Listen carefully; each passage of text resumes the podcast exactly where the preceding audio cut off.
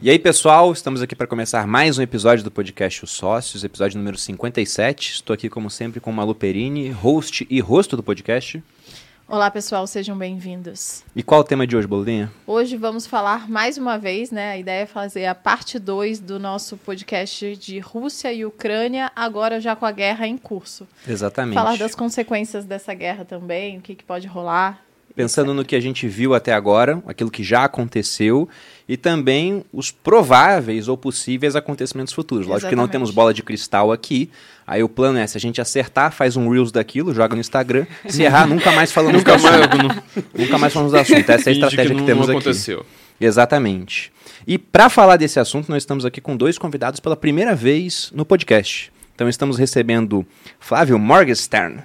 Tentei falar aqui com a pronúncia correta. Que sempre eu falo, quando eu falo pra carioca pronunciar com S carioca, eles nunca pronunciam. Nunca. É igual você pedir pra carioca falar Albert Einstein, que eles sempre. Eles vão lá e fazem- falam S paulista. Eu falo, o original é o carioca. Einstein. Sai, sai no churrasco, mas não sai na hora de falar o nome dos outros, né? Mas o Flávio ele é escritor, professor e analista político, com passagens pela Gazeta do Povo, Jovem Pan, Rede TV e Die Weltwoche, que é um jornal alemão que se eu pronunciar errado vocês nunca Suíço. saberão também. Olha, suíço. Tá certinho. Suíço. Falei besteira aqui. Autor do livro Por Trás da Máscara, do Passe Livre aos Black Blocs, fundador do Senso em Comum, portal de cultura e política com ideias contra a corrente, editor na Revista Oeste e Head Script do Brasil Paralelo. Flávio, seja bem-vindo. Muito obrigado. Nossa, o meu currículo foi longo aí, né? Mas, Foi longo. Eu ia acrescentar aqui, ainda faz logo e jingle, se você quiser entrar em contato, né? um monte de coisa. Muito obrigado, um prazer enorme estar aqui com vocês, tá? É um- uma honra muito grande falar para um público geralmente diferente do meu, por Sim. sinal, né? Não é aquela turma mais aguerrida. E um assunto fervendo agora, pelo menos eu tenho, eu, eu- eu tenho uma sorte hoje, eu tenho uma especialista maior do meu lado, que eu simplesmente posso concordar com tudo e aí todo mundo fala, nossa, que inteligente o que você falou. Então, Apenas pronto. experiências. E estamos aqui também com Gabriele Castro, estudante de medicina na Dnipro State Medical University, faculdade localizada na Ucrânia, cursou medicina na Rússia também por um ano e meio e compartilha conteúdos no Instagram sobre como é viver e estudar na Ucrânia. Gabi, seja bem-vinda. Obrigada, um prazer estar aqui também. Apesar do momento tenso, né? Em Exatamente, Que né? A gente sabe a história passada, mas agora a gente não tem ideia do que vai acontecer no futuro, né? Exatamente. Mas é isso aí, tô aqui para compartilhar um pouquinho das, do sentimento de estar lá no antes e depois, né? Inclusive, eh, a gente conheceu a Gabi porque ela assistiu o outro podcast de Rússia e Ucrânia. E no outro podcast ainda não tinha acontecido a guerra, né? E a Há gente três falou semanas. das possíveis, da possibilidade da guerra acontecer. E a gente falava, olha, é bem difícil de não acontecer. E aí, na época, a Gabi ouviu e falou, não, eu não tinha essa visão de que não dava para não acontecer. Vou meter o pé. Foi mais ou menos isso, né, Gabi? Exatamente, porque assim, é super compreensível, né, que o Zelensky, o presidente da Ucrânia, quisesse manter uma uma calma, né, no país, Com porque certeza. se ele espalhasse o pânico, to- ia acontecer exatamente o que está acontecendo agora, os supermercados vazios, as estações lotadas. Corrida bancária que teve. Exatamente. Então, é, a gente entende isso, e, Uhum. mas quem estava lá estava numa bolha, né, do que eles estavam falando pra gente, inclusive a embaixada brasileira. É, então, assim, quando a gente teve essa perspectiva do que estava acontecendo fora, fora, né? exatamente, e a gente tinha a opção de sair, né? É, foi assim, não temos nada a perder. Então Uhum. vamos sair. Até aproveitando, vou lembrar para aqueles que chegaram agora de paraquedas no podcast Os Sócios ou não viram esse episódio. Então, há cerca de três semanas, falamos sobre esse conflito que ainda não havia se iniciado, não havia Sim. um embate militar ainda entre Rússia e Ucrânia, e abordamos a história dos povos, o presente, o que estava acontecendo e as possíveis repercussões futuras, até falando sobre como se daria uma, uma provável invasão, quais objetivos o Putin eh, queria conquistar com aquilo. E quando a gente fez o episódio, não era um consenso de que a guerra iria acontecer. Sim. Lembro que alguns comentários eram alarmistas, pessoal do mercado financeiro, isso é só ruído, né? Não vai dar nada. E eu argumentei, olha, a Rússia colocou 200 mil homens na fronteira. É o tamanho do exército brasileiro. Ninguém desloca 200 mil homens. À toa. Um cara como Putin, né? Que, que pensa assim em termos estratégicos muitas vezes, para depois falar, não, tá bom, vamos voltar com o pessoal. Aquilo já pareceu uma derrota em termos políticos para ele às vezes. Então eu falava, acho muito difícil que nada aconteça. né? E acabou que aconteceu. Então, para quem não vê esse episódio, fica a Assistam, recomendação, é. assistam para que vocês possam entender melhor este episódio aqui. Mas eu queria começar até, Gabi, falando sobre essa percepção que as pessoas na Ucrânia tinham do conflito, inclusive a embaixada brasileira. Sim. Porque já tinha gente indo embora de lá e a embaixada falou o que para você? Então, é, no dia 24 de janeiro, já estava tendo todo né, esse bafafá e tudo mais, todo mundo estava tenso já com, com essas movimentações estranhas. É, e aí a gente tem uma relação muito próxima com, com a embaixada, a gente tem um grupo no WhatsApp, porque são pouquíssimos brasileiros na cidade em que eu estudava, né? Uhum. É, então, assim, eram, tipo, cinco pessoas e o cônsul. E aí eu mandei no grupo, né, falando assim, então, é, tá seguro? O que a gente faz? eu não sei o que tá acontecendo exatamente, mas alguma coisa tá acontecendo. E aí falaram pra gente, falaram, não, é, as, as informações oficiais que nós temos é que é só uma ameaça, sem pânico, não vai acontecer nada, tá tudo tranquilo. E não satisfeita, eu falei, tudo bem, agora, mas e se houver realmente alguma coisa for, for acontecer, vocês vão avisar a gente? E aí eles falaram, claro. Óbvio. Enquanto isso, outras embaixadas. E Porque... a mensagem chegou ontem, né? Olha, deu ruim. Então, gente, eu acho que tá na hora de correr pela sua vida. Meu Deus. É, eles. A gente tem muitos amigos é, lá, né? A faculdade internacional, então temos amigos é, da Inglaterra, dos Estados Unidos, do Japão, é, de vários lugares, e todas as embaixadas já tinham avisado os seus, né, os estudantes que estavam lá, falando para eles: voltem para casa. É, os diplomatas já estão saindo, as pessoas importantes já estão saindo, então tá no momento de vocês virem. E aí a gente ficou assim. E a própria faculdade também colocou online, né, Gabi? Foi mais ou menos nesse período aí que você. Eu lembro que você me falou. Isso, foi um pouquinho mais pra frente. A gente decidiu ir, a gente decidiu voltar pra casa. É, eu tô falando a gente porque o meu namorado Sim, também, também estuda, estuda lá. lá, Exatamente. Então, nós moramos juntos e todas as nossas decisões são tomadas juntos, né? Então, é, a gente decidiu comprar as passagens pro dia 16, que inclusive era o dia que os Estados Unidos falou que, que haveria a invasão, né? Foi no- Terça-feira, né? Isso, foi no dia que o Zelensky, inclusive, é, sugeriu que houvesse, ah, que eles iam fazer um feriado. E ele, no, no discurso dele, ele falou, é, nos foi dito que ah, haveria uma guerra no dia 16. É, ao invés disso, vamos fazer um feriado, né, em- em- assim, homenageando a paz, pedindo paz. É, e, assim, foi mal interpretado e tudo mais, mas é um início muito, assim, né, complicado para você iniciar um discurso. Sim. E aí, levando isso em consideração, levando em consideração o podcast e tudo mais, foi quando a gente sentou Decidiu e ir. decidiu ir. E aí, a- a- o que a gente ainda estava segurando um pouquinho era exatamente a faculdade. faculdade. Mas exatamente um dia depois, a, fac- a faculdade falou: olha. A gente ainda tem o mesmo discurso de sem pânico, mas se vocês quiserem ir para casa, vamos dar suporte com as aulas online. E eu falei, nossa, mas é para ontem. E aí Maravilhoso. fomos. Aí, ah, vocês conseguiram vir, né? O voo deu tudo certo. Já tava vieram. cheio o aeroporto já? ou- Tava movimentado, tava movimentado. É, a gente até levou um susto, assim, porque teve algo sobre ah, um seguro é, da... da do- eu não, não sei os termos corretos, mas alguma coisa de uma seguradora é, que estourou lá e falaram que muitos voos foram cancelados. Foi uma empresa alemã, na verdade, só que cancelou. E a gente ficou, meu Deus, já deve ser alguma consequência, né? Será que a gente não vai conseguir sair mais? Mas graças a Deus deu tudo E aí, certo. quantos dias foi depois que vocês chegaram no Brasil que a guerra estourou? Foi uma semana. Uma semana. Nossa, Tenso, hein? tenso. E tem também a questão da percepção dos ucranianos, porque vocês tinham contato com eles lá, e alguns, a gente almoçou ontem, você até comentou, ah, o pessoal achava que ia ser um negócio mais lá pro leste, não era isso? Sim. É, a gente estava bem. ah, pode acontecer, pode não acontecer, mas todo mundo estava esperando que, se acontecesse, fosse algo pequeno. Uhum. Ninguém estava esperando é, locais residenciona- residenciais. país, né? Isso, Também. é, residência sendo bombardeada, pessoas lutando pela própria vida. é, ninguém estava esperando um ataque aos civis, né? Ou pelo menos um cuidado ali só numa região específica, e não aconteceu. Inclusive, tiveram ataques em Lviv, que é fronteira com a Polônia, que é muito distante de Aham. onde a gente mora. Nós moramos, é, acho que três ou duas cidades é, de distância da fronteira, né, com a Rússia. Então todo mundo esperava que se algo fosse acontecer, fosse só em Donbass, né, que é a, a região de Donetsk e Luhansk. E ninguém estava esperando algo dessa proporção, né? E quando aconteceu foi bem chocante, quando gente- como eu descobri que a guerra tinha começado, assim. É, isso foi realmente algo que poucas pessoas esperavam, porque da outra vez É, tem um ditado, eu não lembro agora de onde é esse ditado, então vou falar que ele é chinês, porque ninguém pode me contradizer. Claro. Mas há um ditado chinês muito famoso que diz que um general está sempre pronto para lutar sua última guerra.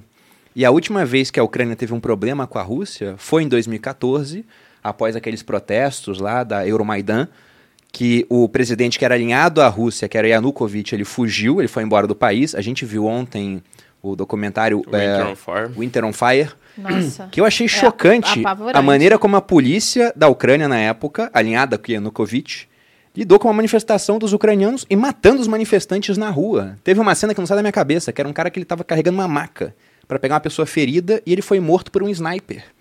Aí esse cara ele perdeu totalmente a condição de governar o país, ele foi embora para a Rússia. Só que a Rússia perdeu o homem forte que eles tinham na Ucrânia. O que, que eles fizeram?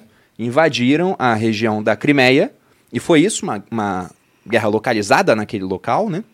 Teve o conflito e começaram a apoiar as regiões separatistas. Então, Acho as pessoas estavam pensando que seria algo mais ou menos nesse sentido. Só que dessa vez foi totalmente diferente, né?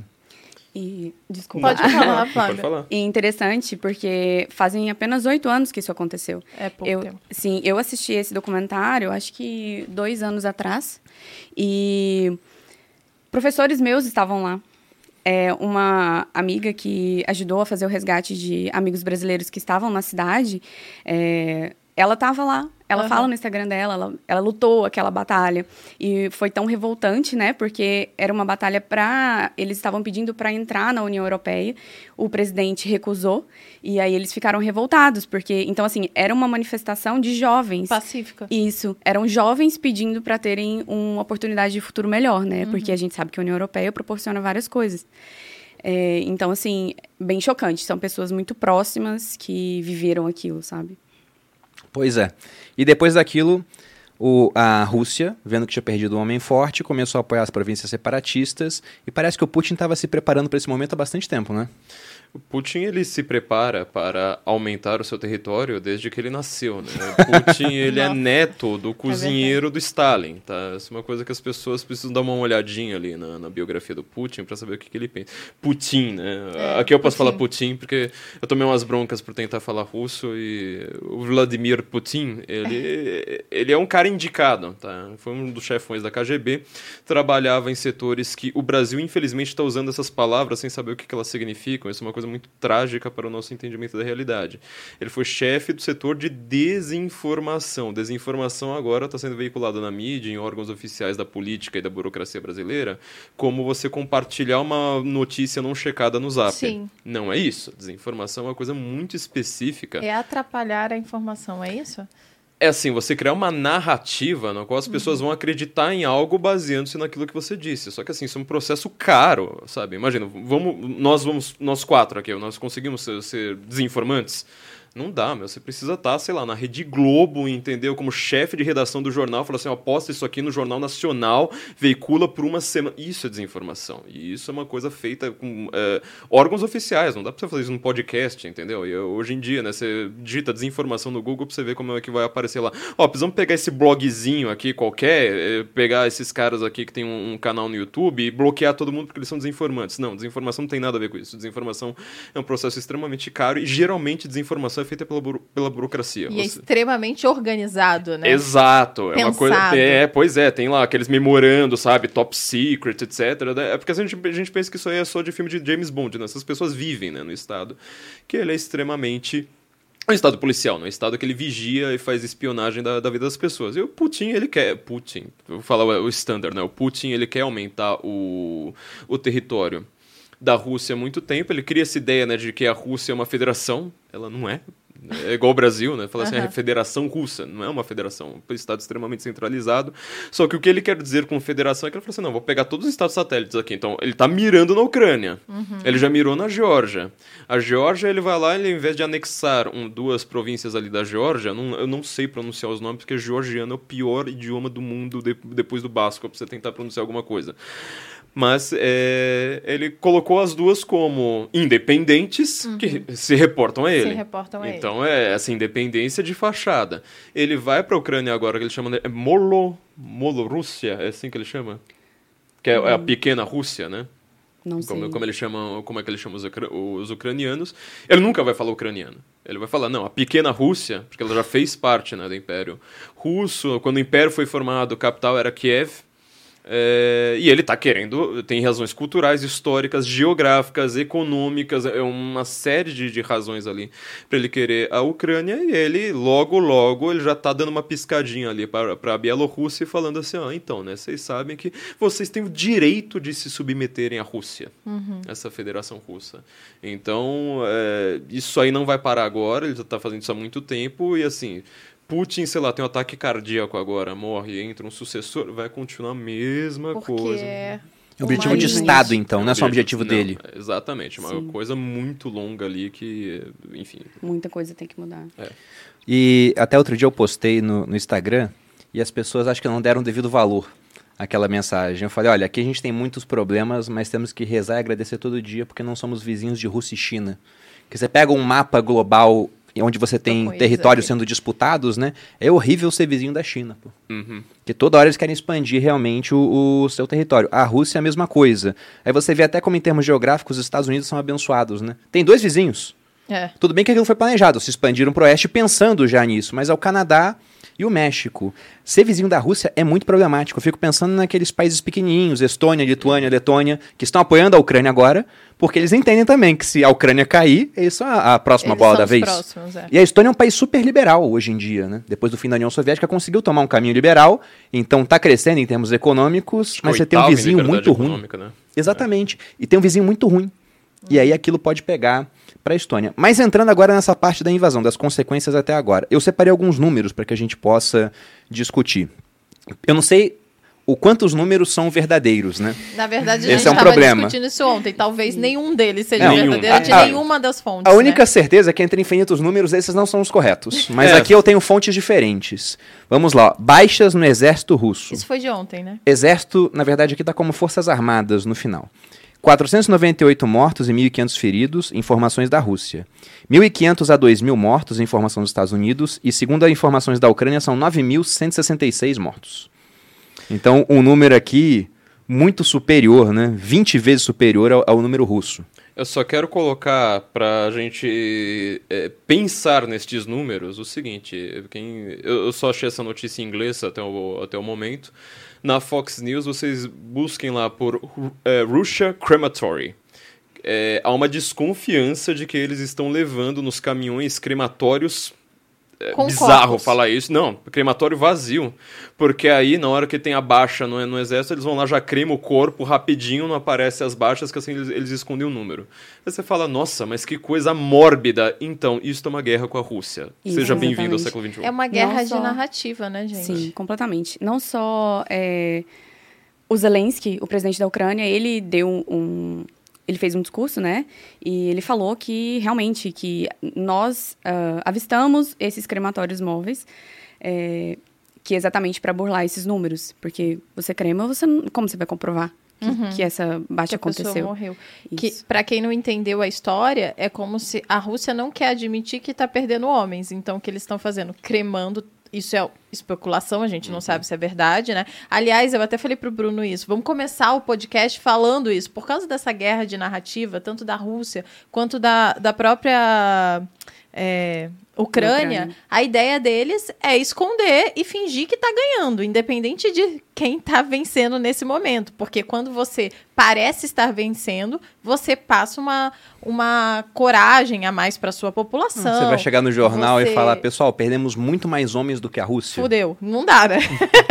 né? Então eles querem, de fato, mostrar que estão por cima da carne seca, né? Usando o ditado Aí, literalmente... Popular Nesse ponto é Nossa, é literal. Sim. Nesse caso, literal. Então, é, essa é a ideia: esconder as mortes russas para que não pareça que eles estão perdendo. E, uh, só um último comentário: né? você falou bastante. É, guerra de narrativa, você falou isso três vezes. Né? Eu fiz um curso justamente sobre guerra de narrativa, uhum. né? Tá na formação Ciência Comum, posso fazer jabá aqui, né? Uhum. Na formação Ciência Comum, tava, uh, um, um dos módulos que eu coloquei foi justamente sobre Infowar, que eu prefiro traduzir como guerra de narrativas do que guerra de informação, o conceito do Pentágono para avaliar a Rússia. Tá? Sim. É um conceito do Departamento de Estado. Hoje eles usam é, em diversos órgãos nos Estados Unidos.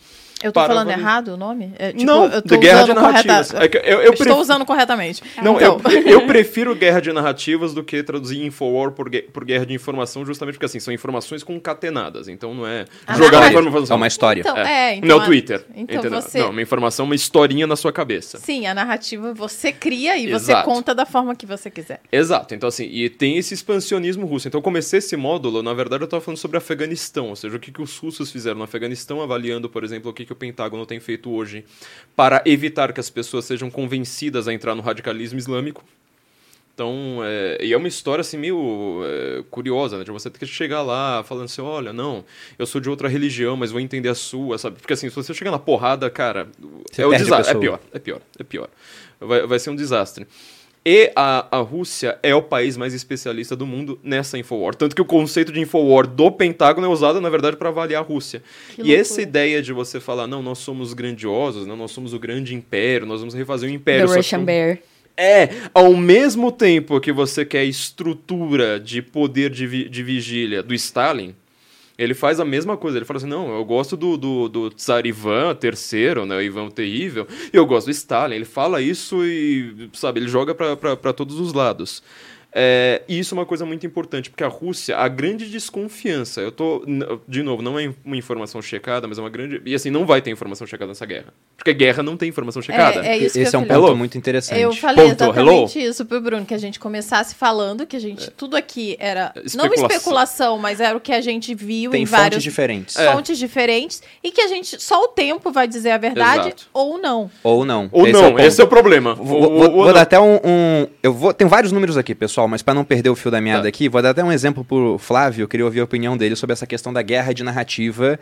Que os russos são realmente muito bons, porque o Putin é um ditador, tá no poder desde 99, mas se disfarça de um governante Exato. democraticamente eleito em uma república. Acho que ele nem me dis- disfarça mais. Onde ora ele é primeiro-ministro, ora é presidente. É que tá muito na cara que não é, né?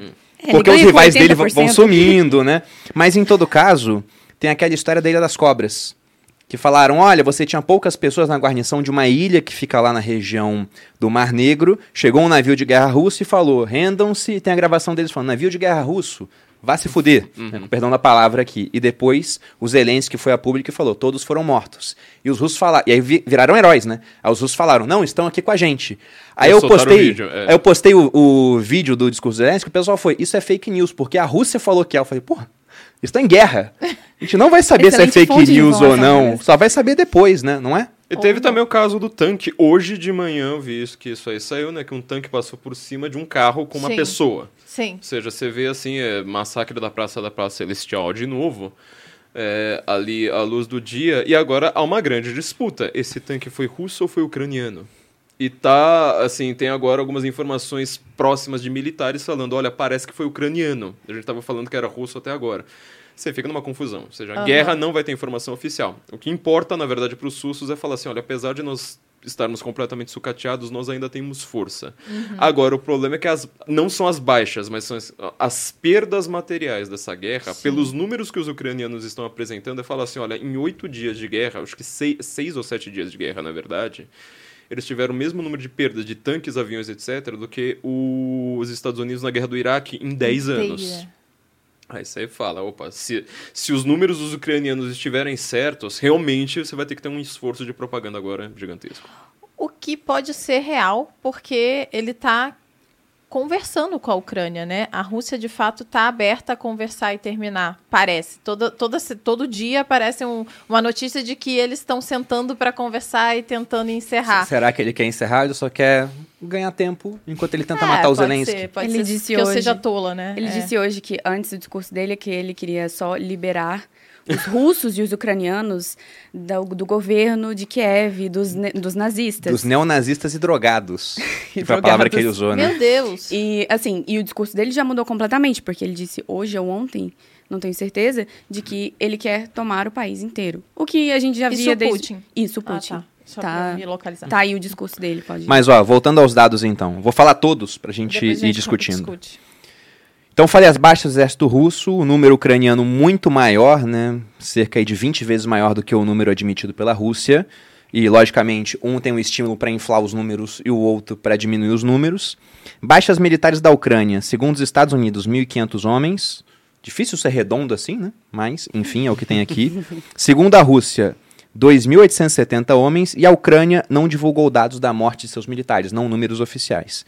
Baixas civis na Ucrânia, mais de 2 mil, segundo informações da Ucrânia. Segundo as Nações Unidas, 249. Moeda, e esse é um ponto importante. O rublo contra o dólar se desvalorizou 32% em um mês. O e muito disso no movimento mais recente da guerra. O rublo é a moeda da É Rússia. a moeda da Rússia. E a grivinha, grivinha, né? Grivinha, Na verdade. Que é como isso. se fala, que é a moeda da Ucrânia, teve uma queda até tímida. Me surpreendeu isso aqui, uma queda de 5% Nossa. dentro do mês. Foi bem pouco para um Isso país nem que queda, talvez nem é exista mais. Sim, eu chequei. se duvidar, o real tá caindo. É. Não, na verdade, o real ele tá assustadoramente se valorizando, porque até pensando, a gente está com um fluxo muito grande de dinheiro aqui para o Brasil, isso tem a ver com juros muito mais altos. A Rússia, até para defender sua moeda, aumentou muito seus juros. Porque pense como investidor internacional que está investindo em títulos públicos russos. Porque está na bolsa da Rússia, está travado o dinheiro. A bolsa parou de funcionar. Ju- Justamente para evitar queda e fuga de capital. Mas eu comprei títulos públicos da Rússia. Estou emprestando dinheiro para o país usando o equivalente ao Tesouro Direto aqui do Brasil. Né? Um programa para compra de títulos públicos lá. Aí, de repente, a Rússia entra em guerra, está gastando dinheiro para caramba. Eu tenho um dado aqui sobre isso também. E aí você vê a moeda se desvalorizando, você quer tirar o dinheiro de lá. A Rússia pegou a taxa de juros deles, que era de 9,5%, e levou para 20%. Só que a inflação na Rússia deve ser muito alta nesse ano. Porque, primeiro, a moeda se desvalorizou muito, então tudo que forem importar, se é que vão conseguir importar alguma coisa, vai estar mais caro. E além disso, para pagar os custos da guerra, ou vão ter que aumentar impostos, mas Ou o Putin já está perdendo popularidade, ou criar mais moeda, ou emitir mais dívida. Só que tem pouca gente querendo a dívida, então provavelmente vão criar mais moeda. Aí, a Aí o pessoal aumentou teto. muito a taxa de juros lá. E aqui no Brasil a taxa já é alta e a gente não está em guerra. Então a gente virou um, um destino para aquele investidor que quer procurar um país emergente e está saindo da Rússia mais atrativo. Então o real ele está bem nesse momento. A gente sofreu pouco com a guerra até agora. Embora a gente veja alguns setores aqui da administração pública do Brasil sensíveis à guerra. Uma prefeitura outro dia publicou que o seu número de atendimento está indisponível por causa da guerra da Ucrânia. É, Eu não vi. entendi muito bem isso aí, né? Mas Oi? aconteceu. Até vi a prefeitura. E o último ponto é quanto os custos diretos da guerra. Não estou colocando aqui custos indiretos, como, por exemplo, o que a Rússia vai perder em termos de exportação Sim. ou de dificuldade para comprar coisas com sanções internacionais. Até agora, o que se estima é um gasto de 7 bilhões de dólares apenas durante os cinco primeiros dias de invasão em si. 7 bilhões. Então isso dá 1,4 bilhão de dólares por dia. Isso conta equipamentos destruídos, perda de vidas humanas do exército e também o custo para manter a invasão, custo com pessoal, inclusive. Outras estimativas levam esse número muito mais para cima. Tem gente estimando em 20 bilhões. É muito complicado de saber.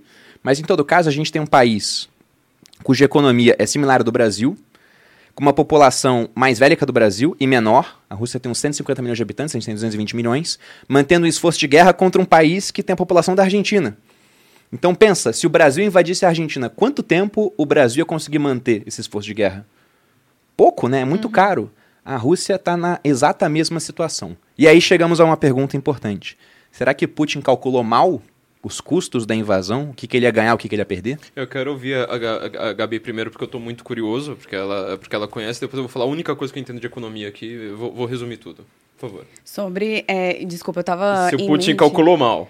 Então, isso eu não, não sei te falar exatamente. Ah, pô. É, eu, o que Fala, eu eu sei. estudo medicina, não sei. Então, é um pouco complicado. Mas é, o que eu sei é sobre essa questão da moeda, é o que era a minha realidade, né? Antes, a gente tem os meios de mandar dinheiro, do, o real para a grívnia, né? E antes, tivemos uma, uma época em que comprava muito menos, inclusive. É, um, um real comprava 4,8 grivnias, então era um pouco menos. E, esse, e agora está comprando, chequei ontem, um real está comprando 5,12 grivnias. Então, é, tá bem estável, na verdade, né? Tá melhor do que já esteve em, em alguns outros momentos. E, mas em relação a, a Rússia também, porque eu estudei um ano e meio na Rússia, né? Então eu tenho muitos amigos lá. é, e assim, amigos meus fazendo vídeos, tentando ir no mercado, comprar alguma coisa, comida. Não E eles passam o Cyberbank, que é o, o banco, o maior banco lá. Eles passam o cartão, não passa. Eles passam o Apple Pay, não passa. Eles passam o cartão de dólar, não passa. Ele foi embora sem comprar. É, e na Ucrânia também, não eu acho que eu consegue acesso ao dinheiro. Isso. É, na Ucrânia também eu fiz um, um, um post até falando sobre isso, é, que eles estão. é, várias lojas se uniram para dar essa flexibilização, né? Essa, ah, de conseguir, do- dos ucranianos, quem estiver lá, conseguir sacar é, grivnias, é, 500 grivnias, dá cerca de. Agora está dando cerca de 90 reais, 92 reais. é, nos caixas. Então a pessoa entra no mercado, compra, sei lá, uma balinha, passa no cartão e aí fala, eu quero sacar é, 500 grivnas. E eles estão fazendo essa para conseguir, para eles conseguirem ter acesso ao dinheiro, né? Até aproveitando seus amigos russos. Lógico que é um Eu extrato fiquei na me- com a mesma dúvida. é, da população Eu muito quero saber o que eles pensam. Mas qual a opinião deles sobre essa invasão que o Putin fez à, à. Ucrânia? Então, é, Ops. Não, eu falo falar com, com prazer, porque foi bem frustrante, assim. É, eu tenho amigos que... Porque, assim, a gente sabe que estão tendo vários protestos na Rússia também, né? Que estão sendo... Estão sofrendo muito as pessoas que estão na rua. A gente vê velhinha sendo levada pela polícia, criança porque jogou uma flor para os ucranianos. É, eu tenho amigos que, sabe, que veem as duas realidades e ou, é, o que vê uma realidade e outros que estão na- nessa bolha da narrativa russa, né? É, vou dar um exemplo bem assim diferente. Na minha faculdade, onde eu estudava lá na Rússia, é, eu tenho dois professores que eu sempre mantive contato com eles. É, um- uma professora, ela veio, eu fiz, estava fazendo os posts, né? Tava bem indignada, compartilhando o que estava acontecendo. No segundo dia, ela veio me, mandou uma mensagem assim bem direta, né? Falou assim, olha, eu vou te falar só uma vez. É, acho bom você parar de divulgar essas mentiras, porque assim Tem, os russos não estão atacando civis. O governo ele quer parar os grupos separatistas apenas. É, que ninguém está divulgando os vídeos das crianças sendo é, agredidas, né? Vamos falar assim de forma leve, é, pelos nazistas da Ucrânia, porque são judeus. E aí eu fiquei tão indignada com essa postura, porque ela estava tão certa do que ela estava falando, e eu conheço essa pessoa. Quando eu estava indo embora, ela me presenteou, nós éramos amigas, sabe? É, então eu fiquei tão indignada que eu mandei essa conversa pro meu outro professor e falei assim: é, você pode me explicar do que ela tá falando? Porque assim, eu tô tão indignada que eu não tô entendendo. E aí ele falou: não, eu vou te explicar. É exatamente isso que ela tá te falando. Você não tá entendendo errado. Ela acredita nisso. A propaganda aqui é de que o Putin tá salvando a nação é, irmã dele, né? Ele tá liberando os ucranianos desse governo nazista. Incrível, né? Porque eu, eu viajei a Ucrânia em todos os lados que ela, que ela tem, e em absolutamente nenhum desses lugares eu presenciei. Porque você, você sente quando você está num lugar que tem um governo desse. É impossível você não. a- a- essas restrições não, não serem aplicadas a você. O governo né? chega em você, né? Exatamente. E, e ainda estrangeira, Exatamente, imigrante. Exatamente, nunca. Pra te falar a verdade, a gente vive tanto numa bolha, né, estudando assim todos os dias, que eu nem sabia que existiam esses grupos separatistas, sabe? Então, assim, e aí ele foi, ele já é um russo que sabe da propaganda, que vale- pede desculpa, inclusive, pelo presidente que ele tem. E vale dizer que a gente conheceu a Gabi ontem pessoalmente, fomos almoçar e tal, e, uma, e eu perguntei pra Gabi, eu questionei ela, por que, que você veio embora da Rússia e foi pra Ucrânia? E ela falou, ah, vários motivos, né? E teve lá uma questão de problemas com documentos da faculdade, tudo, que eles são muito inflexíveis, e perderam um documento do namorado dela, e aí ele ia ter que repetir quase um ano Eles e meio. perderam e quem ia pagar o pato era o aluno. Aí eles, ele fez a transferência, mas um dos motivos era a gente queria ser tratado igual gente, né? E na Rússia não era muito isso, era, era uma coisa bem Sim. arisca, não queria dizer outra palavra. Sim, é, você sente, né, o, o clima assim das pessoas te olhando, Não era na rua, as pessoas total. Sim, exatamente. É, quando a gente. Eu acho que eu não, não cheguei a contar pra vocês, mas quando a gente ficou os primeiros seis meses, né? E assim, eu sou. Eu não sou uma pessoa muito emotiva, sabe? Eu sou tipo assim, ah, tá bom, não gosta de mim, problema Prática. seu, né? Exatamente. E aí, quando nós estávamos na Itália pra fazer conexão, a atendente me ofereceu de forma muito gentil que ela mudasse os nossos assentos pra gente ficar um do lado do outro durante a viagem, que é uma viagem bem cansativa, 12, ho- do- 14 horas, né, de viagem. É, e aí ela foi tão educada que eu chorei. Você acredita? E Não eu vou fiquei ter um assim, russo do meu lado. Sério. Ah. E aí eu, eu olhei pro Quando Luiz você e falei. tava saindo da Rússia, é isso? Sim, exatamente, pra passar férias no Brasil. E eu chorei, eu fiquei assim, Luiz, o que, que tá acontecendo? Por que, que eu tô tão chocada? Ele falou: é, você ficou imersa por seis meses em pessoas, tipo, te tratando mal e. e- É complicado falar isso, né? Porque, assim, temos amigos russos e. e É, a gente e não tive- pode nunca generalizar. Exatamente, Ah, tivemos e é uma cultura diferente, né? Não- Sim, Exatamente. Certeza. Inclusive, a gente comentou com a Gabi ontem que a gente foi pra Rússia na, na Copa, né? E a Fomos gente muito bem esteve lá tratados. e, sempre, e fomos muito bem tratados lá. Inclusive, a gente tava contando um episódio que eu fui no, no supermercado comprar uma água, não tinha. E a Malua é morena. É, eu fui muito. Aí eu não sei o que aconteceu, acho que eu não tinha. Eu fiquei meio preocupado troco. com isso, porque é um ambiente É. muito fechado, né? Sim. Mas continua. Enfim, daí eu sorri pra mulher e a mulher me deu, pagou a minha conta. Eu falei, não, não, eu tentando, a gente não falava russo. é, Era, e ela, não, não, eu pago, só porque eu sorri pra ela. Eu- a gente achou isso muito estranho. E a Eu acho que eles devem achar isso. Fala assim, nossa, é um sorriso, gente. Acho que Pera foi aí, o primeiro pensa- sorriso, segundo a E- Gabi, foi o primeiro e é- sorriso que ela teve na semana. É, ela achou desde a. Segunda Guerra. A então. gente tava até numa cidade muito emblemática, que a gente tava em Volgogrado, Volgogrado. que foi onde teve a Batalha de Stalingrado, né? Uma batalha da Segunda Guerra Mundial, uma das maiores da humanidade, se não a maior, com 2 milhões de mortos, e a cidade tem um milhão de habitantes. Então, para cada pessoa que eu via viva na cidade, eu pensava, tem dois mortos aqui. É. Mas lá a gente foi hiper bem tratado. A gente viajou na Copa do Mundo quando já estava começada a Copa e não tinha mais hotel disponível em Volgogrado. Então a gente pegou um Airbnb do dono de um hotel. E ele era dono do hotel e ficava levando a gente pra cima e pra baixo, a gente falando no Google Translate, a gente falava uma palavra de russo, ele não falava uma palavra de inglês ou de português. Eles estavam muito abertos. Então, eles trataram muito bem a gente. Tanto que sempre que me falavam sobre o russo, poxa, é- era um povo que eu tinha aquela imagem que eu achava que era propaganda americana, né? Eu tinha aquele, aquele estereótipo na minha cabeça de um povo fechado, mas quando eu cheguei lá eu vi outra coisa. Só que o pessoal brincava, não, você lidou com um ator pago pelo Putin. o pessoal falava isso.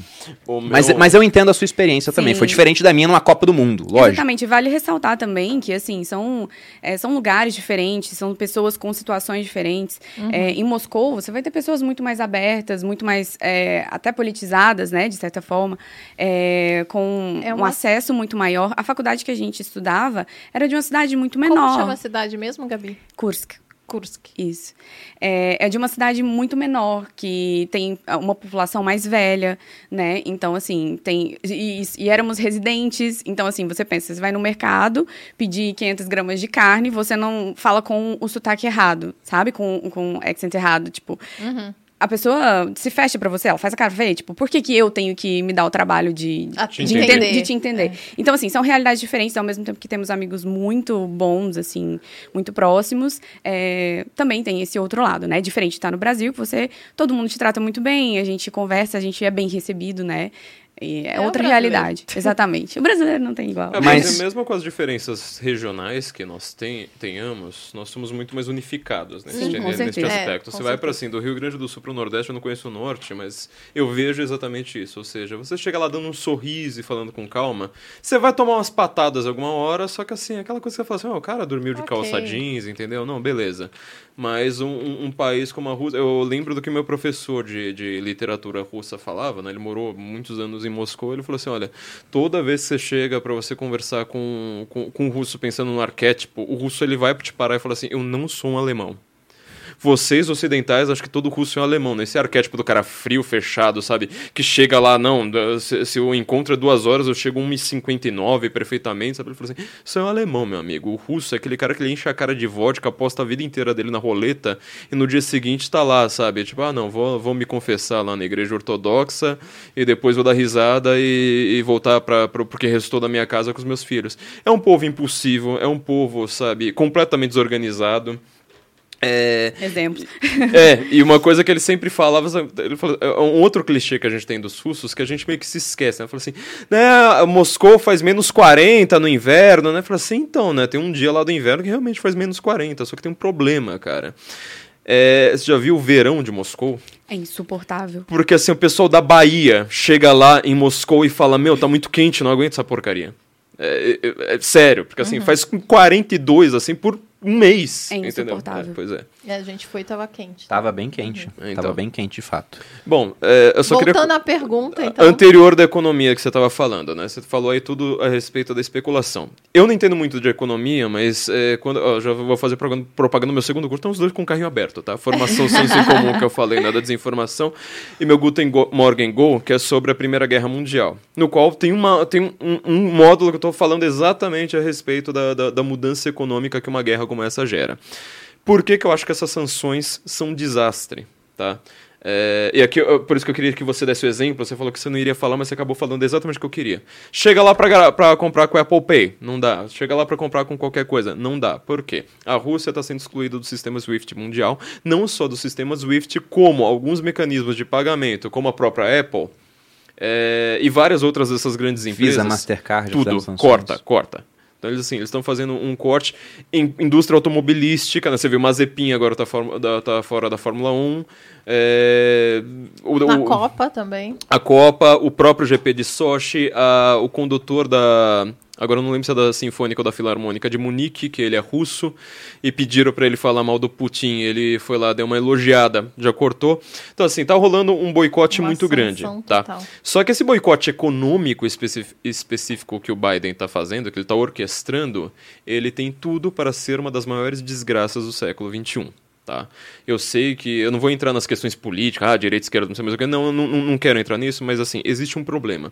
Você faz uma sanção econômica com- com- contra um país, mais ou menos pensando que o cara está fazendo uma sanção contra Cuba.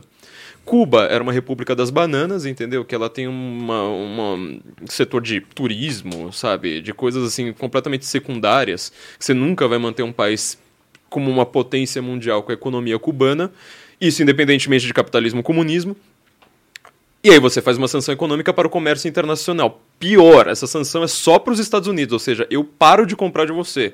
O resto do mundo não tem. Esse embargo econômico que, que existe até hoje em Cuba, não tem com os outros países. Nenhum país É, tem cargo. Eles podem. É, todo mundo tá comerciando com Cuba lá e a esquerda vive até hoje. Ela fala, não, Cuba é uma desgraça por causa do, do, do embargo. Bom, só que Cuba é dependente, tá?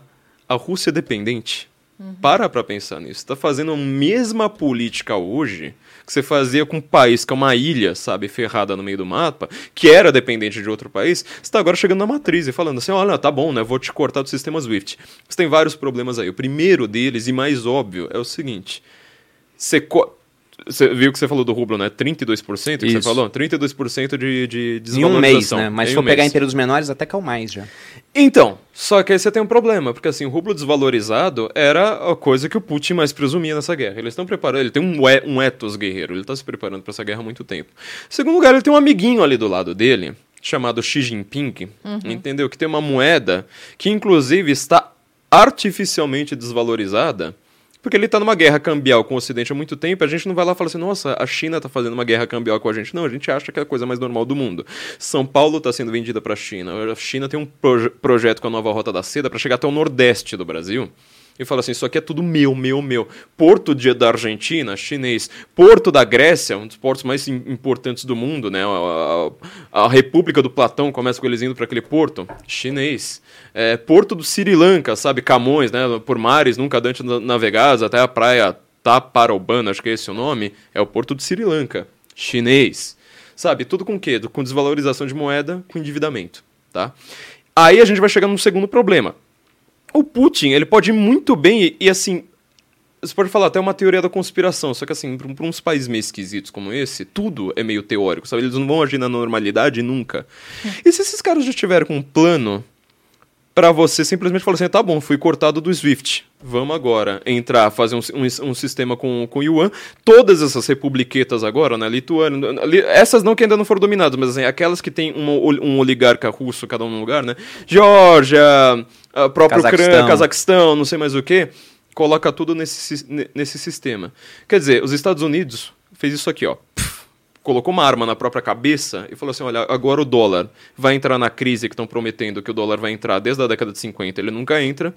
O cara vai quebrar o dólar, vai fazer o o yu- o yuan é, ser a maior moeda do mundo, entendeu? E esses caras vão ter um poder gigantesco. Não contente com isso, o Putin, aí não é teoria, ele já fez isso. Ele falou assim: ah, essas empresas aí quebraram por causa da falta do, do sistema SWIFT, não tem problema, estamos nacionalizando. Meu amigo, você tá querendo diminuir o poder de um cara fazendo tudo que, que ele quer? Você tá, você tá vendo o tamanho da imbecilidade que foi feita? É, então, esse, esse modelo de sanção, ele não funciona com a Rússia, isso aí deveria ter feito, sabe, uma guerra cambial como o Trump prometeu, ele jogou pro Congresso e o, o Congresso não aceitou. Então, assim, você pode odiar o Trump, não tem o menor problema, não quero entrar nesse assunto, mas isso era um modelo mais adequado. Agora, o que, que vai acontecer agora assim, eu não vejo nenhuma perspectiva positiva. Eu só tô vendo caos, caos, caos, todas as consequências negativas da guerra, todas as consequências negativas de não ter guerra, tudo junto, tudo negativo tá pro nosso lado e tá tudo positivo pro, pro, pro, pro Putin. Sobre... É, sistema é, SWIFT, que se chama, É, o que Swift. significa esse, esse termo? É um sistema bancário internacional. Assim, eu não sei explicar isso, Você tá? sabe explicar? Sim. É, é um sistema de liquidação internacional de transações super seguro, onde participam todos os bancos do mundo e é um sistema em dólar, né? Então, quando você... Na verdade, você pode usar outras moedas, tudo, mas o comércio mundial ele é feito em dólar. É dólar, euro e iene, sobretudo, são os três mais fortes ali. É, mas, por exemplo, quando um japonês faz comércio com um australiano, não é em dólar australiano ou em iene japonês. É em É em dólar. dólar, geralmente. Então, o dólar é uma moeda muito forte porque há muita demanda por dólares. Inclusive, acontece um negócio até estranho, porque toda hora o pessoal fala, não, agora criaram trilhões de dólares. Agora é o fim do dólar, porque aumentou muito a oferta de dólar. Só que aí todo mundo começa a projetar, agora é o fim do dólar, o dólar vai desvalorizar. Aí o empresário brasileiro, ele olha assim e pensa, preciso me endividar. Minha empresa vai quebrar, eu não quero que ela quebre, tem que pegar dívida. E aqui no Brasil, eu vou pegar uma dívida pagando, por exemplo, 15% ao ano. Nos Estados Unidos eu vou pagar 3%. E aí ele ainda pensa, ele vê lá 10 entre 10 economistas falando, agora o dólar vai cair. Ele pensa, bom, eu posso pegar uma dívida lá fora com juros menor, com uma moeda que agora tá cara, mas vai ficar mais barata, ou posso pegar com juros maior, com uma moeda que tá barata e vai ficar mais cara.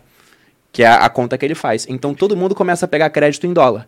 Se todo mundo pega crédito em dólar, O dólar não, não quebra. não quebra, porque para pagar essa dívida vai ter que ter dólar para pagar, então vai aumentar a demanda futura por dólar. Então eles têm, nas palavras de um liberal francês, o Jacques Rueff, um privilégio exorbitante.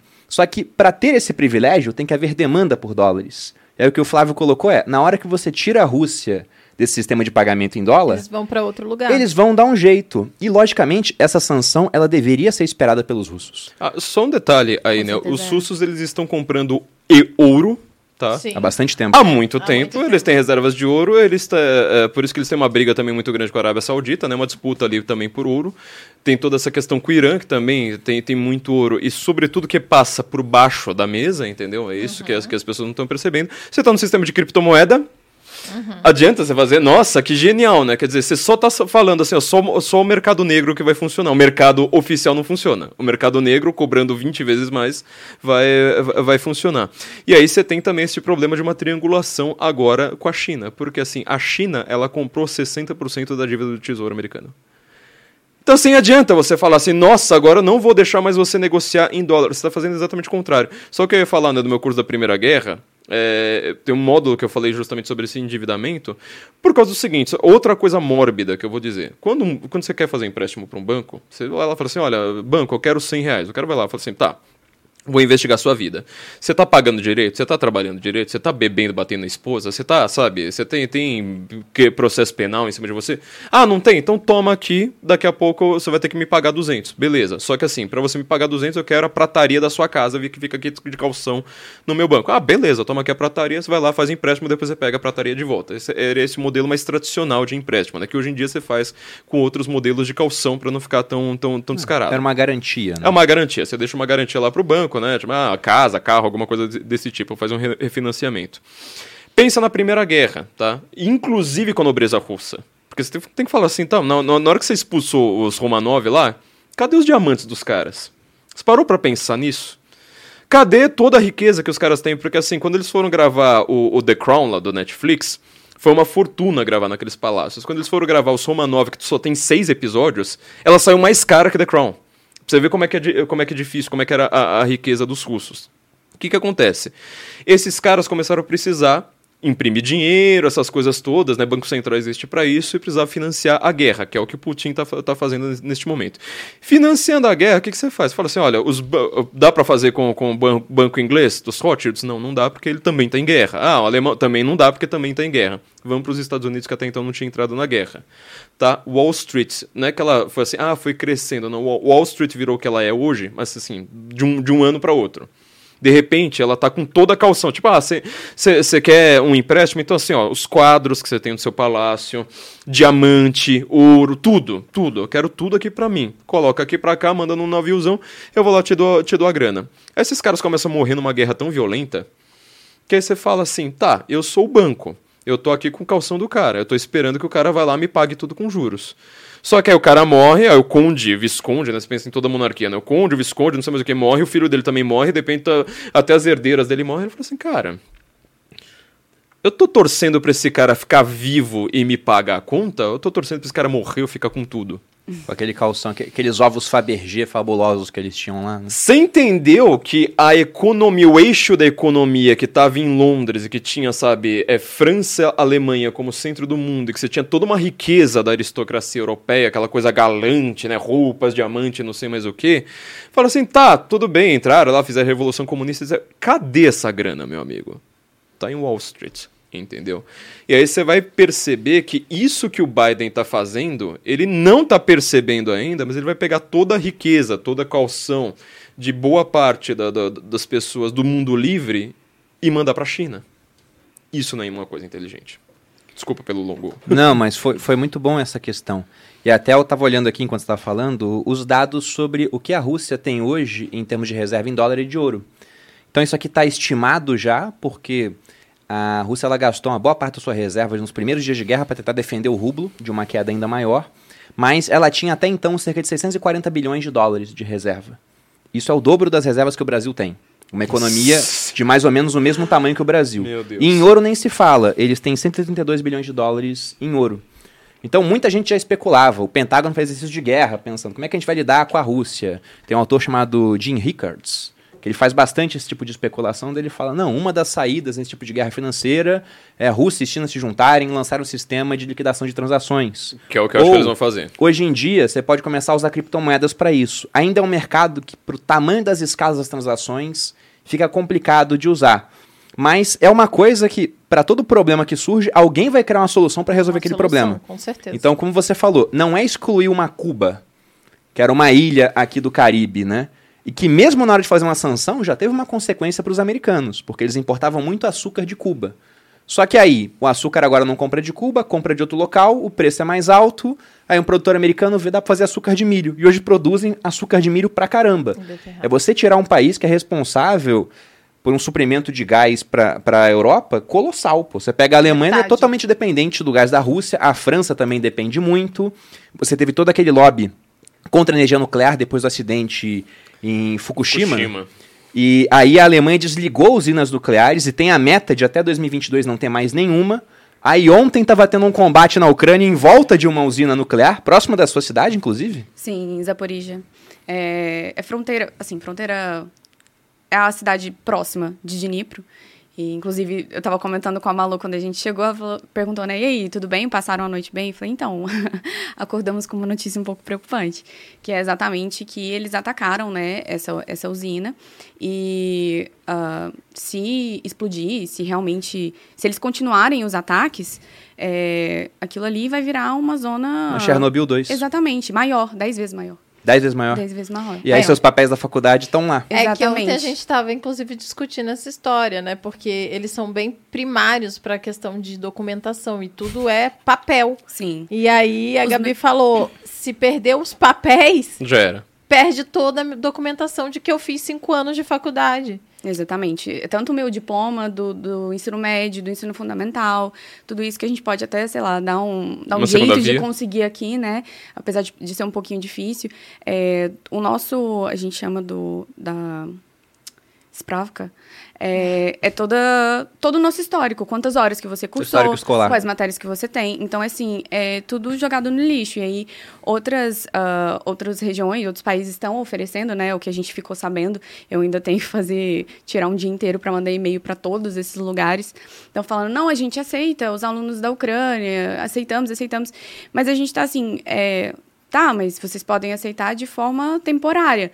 Em algum momento vocês vão precisar. Como que você vai comprovar que eu estou no, no, final do quarto ano? é, não tem como, sabe? Não tem como você fazer uma faculdade de medicina na, na palavra. Então, a gente, é um momento assim, É, a gente complicado. falando sobre as consequências da É. guerra, a gente ainda não sabe quão grandes vão ser essas consequências. E só voltando um pouquinho nas sanções que você estava falando, eu acho importante falar como estudante de medicina ainda, até agora que eu saiba. é, Deus queira que continue. Vai dar Sim. certo. é, essas organizações, as empresas que saíram da Rússia, né? É, uma organização, me desculpa que eu não vou lembrar o nome agora, mas é basicamente uma organização internacional que dá suporte para crianças, pra, de oncologia, que dá suporte para crianças com câncer. É, e ela saiu da Rússia. Então é importante mencionar que a medicina não deve entrar na política. Isso é assim completamente Concordo. absurdo. É, são Vamos deixar crianças... de tratar crianças com câncer por causa É, do por Putin. causa Exatamente, Ah, não, por não causa do O- Putin. O, seu chefe de estado é um merda. Exatamente. Não- isso não Exato. faz sentido algum, gente. Exatamente. Então, assim, é, é É bem absurdo. importante É. enfatizar isso, de que nesse ponto a medicina tem que ser completamente neutra e intocada. E por mais que seja uma situação que a gente não concorda, obviamente, é, não deveria acontecer. Mas o ponto que eu ia abordar nessa questão da usina, que está sendo agora um campo de batalha, é que eu tinha pensado, será que a energia nuclear vai ser a, a vencedora, entre aspas, desse conflito? Porque a Alemanha quis desligar as usinas, aumentou sua dependência de gás dos russos. E agora eles viram que não é uma boa ideia ter a Europa dependente da Rússia. Será que viram? Não sei, né? Essa é a minha pergunta. Porque eu pensei, agora vão ressurgir né, aquela vontade de usar a energia nuclear, que é uma energia em si que segura, alemães desde que não esteja uma guerra acontecendo em volta da usina. É. E a maior da. Europa, se eu tiver errada, me, me corrijam. Não, mas pelo tava que eu como sei, a é maior da Europa. Exatamente. Pois é, eu tava me perguntando isso. Mas o ponto é que, nesse momento, fazer essa sanção à, à Rússia não é tão simples como você disse, quanto fazer uma sanção a um país extremamente pequeno. Então, isso pode não funcionar. E o ponto principal que eu penso é que isso não é uma coisa que não dava para ser prevista. Todo mundo sabia que uma hora teríamos sanções econômicas desse calibre. Então, duvido muito que o Putin, quando olhou aquilo, pensou: caramba, estou surpreso, agora eles passaram da dose. Ah. Olha, eu escrevi pra revista Oeste, eu não sei, a última capa da Oeste foi minha, não sei se essa também vai ser, mas tô, foi, um- foi um artigo bem longo que eu escrevi pra Oeste, pelo menos pra área dos assinantes, que eu tô comentando exatamente isso que você falou, começando aí por essa questão do gás. Ou seja, em primeiro lugar, Angela Merkel é uma engenheira nuclear. Tá? Ela vem de uma família de engenheiros nucleares, por, por sinal. É. E ela está convertida ao ambientalismo ultra radical. As Sim. usinas nucleares Foi ela que capitaneou os projetos para desligar as usinas. Exato, foi ela, ela pessoalmente, tá? Uhum. As usinas nucleares, se não me engano, tem uma no Texas, outra na Califórnia, mas assim, as no sul dos Estados Unidos estão entre as mais seguras do mundo, que elas são assim, tipo 50 andares, mais do que isso, afundadas. Se explode uma bomba nuclear em cima da usina nuclear, a usina nuclear vai continuar lá, falando, não, tô, tô aqui Tá bonitinha, numa boa, tá? É, E a segunda são as alemãs. Os alemães também têm um sistema assim, mas é, não é a usina do Sr. Burns, entendeu? É um negócio assim extremamente seguro e que cuidava de mais ou menos 33%, salvo engano, da, quase um terço da energia alemã. Para fazer esse artigo, passei assim mais horas analisando o gráfico da, da energia alemã. Ontem, antes de eu dormir, eu estava com eles quase decorados, né? Ó, tem 10% de, de energia eólica, não sei mais o que. Toda essa ener- energia ambiental, verde, que eles chamam de energia verde, e eu não acho que seja verde, tá? Só quero pontuar isso ela causa algumas consequências para o meio ambiente terríveis, inclusive, sei lá, ah, o negocinho girando lá com o vento, cara, causa problemas para o meio ambiente que você nunca calculou. Que a energia nuclear não causa.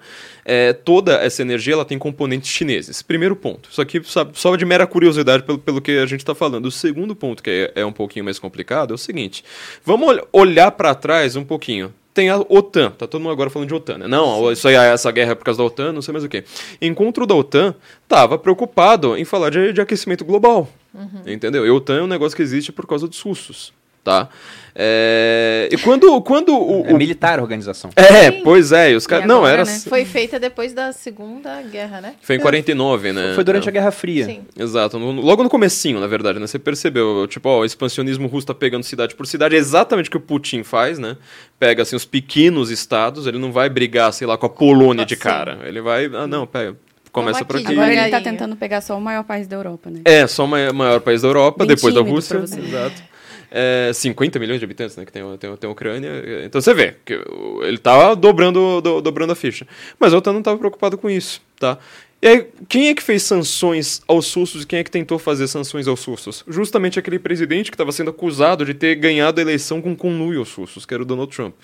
Ele falou assim: não, esse Gazprom aí, ó, coloca sanção. Primeira coisa que o Biden fez, mas assim, acho que ele tinha, sei lá, um mês, dois meses de. de... Não, libera sanções aí, não vai ter sanção nenhuma. Aí vira um negócio desses, sabe? Tipo, o cara começa a pegar tudo. A Europa tá completamente dependente da Rússia. É isso que a gente precisa. Essa palavra, dependente. Uhum. Como que a Europa vai agora falar assim: ah, não, vou agora mandar uns caças lá pra Ucrânia? O russo vai falar assim: então, sabe aquele seu gás, ó?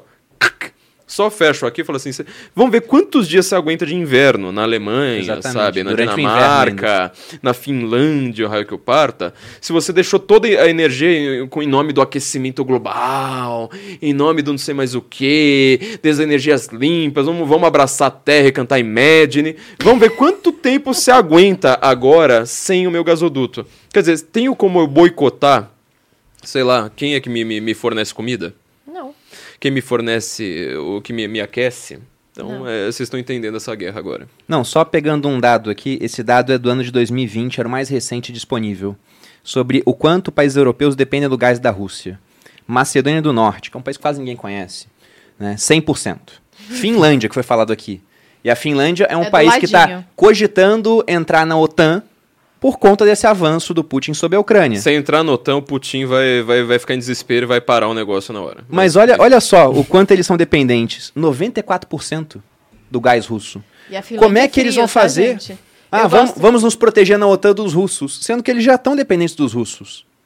Não tem como. Aí você continua. E a Finlândia é frio, como você bem é, disse. Eu gosto de explicar para as pessoas que nunca ouvi, não entendem, sei Esses lá, não estão né? entendendo. Né? O, o gás, nesse caso, ele é utilizado principalmente para aquecimento da casa. Então, é tipo primordial quando você tá com menos 10 fora de casa para você aquecer. É a conta que vem mais alta, né?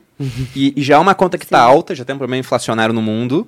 E se pararem de comprar gás russo, o pessoal não compra gás russo porque gosta do Putin, porque esse cara é simpático. Não é, é por isso. É a única fonte. É o melhor preço. É, é o melhor preço. Sim. Se não for comprar dele, vai comprar de alguém que é mais caro. Então essa conta que já é alta vai passar a ser mais alta ainda. Aí continuando, Bulgária 77%, Eslováquia 70%, Alemanha 49% pelo que está aqui. 49. Isso. E, tá, e, e, poderia ser mais. É porque o Nord Stream 2 não chegou, não né, chegou. A, a, abastecer a Alemanha. E aí também tem a questão do Premier antigo ser o cara que está por trás disso, né? Então Exato. eles estão foi um, um, um, acordo que foi muito bem feito para quem é, interessava, mas deixou um país dependente da Rússia no final das contas. É, a pra... Itália, 46%, a Polônia, 40% e a França, 24%.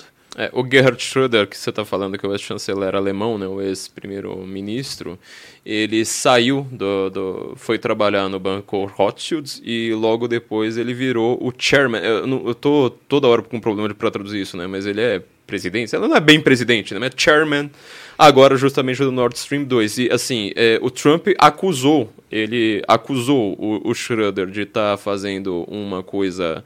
É, falou assim: ah, isso aqui é conflito de interesses, não é?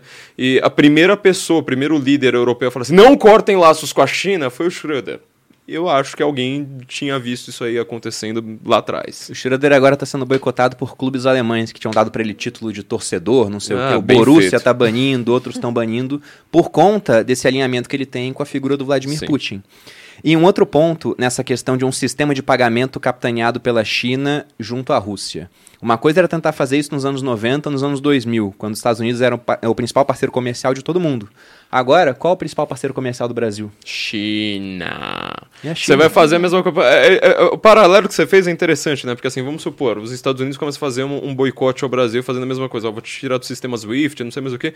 Vai acontecer isso, ou seja, a gente não tem mais Apple, não tem mais Google, não tem mais. Quem é que vai entrar no lugar? Você entendeu? Huawei, aquelas empresas chinesas vão vir. Meu amigo, não é. Pois não, é. E, e tem um ponto, por exemplo. Você falou da nova rota da seda. A China tem esse projeto de aumentar a integração dela com outros países, de ter portos, ter infraestrutura. Eles começaram isso quando viram que tinha um problema de dependência de commodities de alguns países, principalmente Austrália, Brasil, Estados Unidos. Imagina se esses países dão guinadas ideológicas para se afastar da China. Então temos que ter outros locais dos quais a gente pode importar, mas eles não têm infraestrutura. Tem muito minério de ferro na África, mas não tem porto, não tem estrada. Então vamos construir porto, vamos construir estrada. E empresta para eles, eles pegam esse dinheiro emprestado chinês, contratam empresas chinesas, constroem infraestrutura e se não pagar, eles tomam aquilo como garantia no final das contas. Zâmbia, Etiópia, é Congo, tudo chinês, tá? É, inclusive o cara que tá lá na, na, na OMS hoje discursando que ele é, ele é etíope, né? É etíope. Etíope. Por que, que ele tá lá? É um lobby chinês falando assim, meu, eu comprei a Etiópia. A Etiópia é praticamente... Não tem uma empresa na Etiópia hoje que não é praticamente chinesa. Tá e aí cara. a gente chega num ponto. Essa guinada te- ideológica até aconteceu aqui no Brasil. Mas o, o Bolsonaro, por mais que não goste da China, não tem como falar. Não vamos mais fazer comércio com a China. Não tem, é possível. A gente vende 30% do que a gente produz pra China. Vai fazer como? Ah, vamos vender mais pro Paraguai. Não dá. Então, não 1% a mais. Vender mais pros Estados Unidos. Não dá. Porque eles têm bilhões de pessoas lá. Então, hoje, eles estão muito mais preparados realmente para criar um tipo de sistema de liquidação internacional que não envolva o dólar. Esse é um ponto. Mas agora, pensando.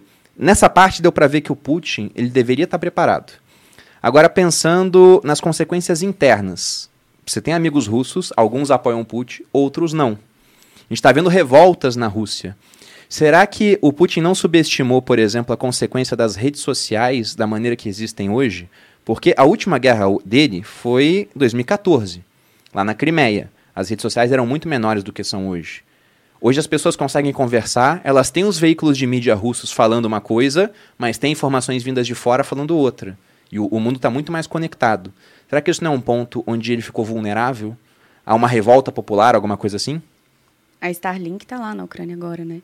Mas, assim, igual você falou da, da Crimeia, a, muita gente não sabe, mas não foi uma batalha rápida. Eles não chegaram lá e tomaram a Crimeia. É, a tomada da Crimeia aconteceu por falta de comunicação. Eles conseguiram cortar a comunicação dos, ah, dos soldados ucranianos que estavam defendendo a Crimeia. É, então, eles estavam ganhando a batalha.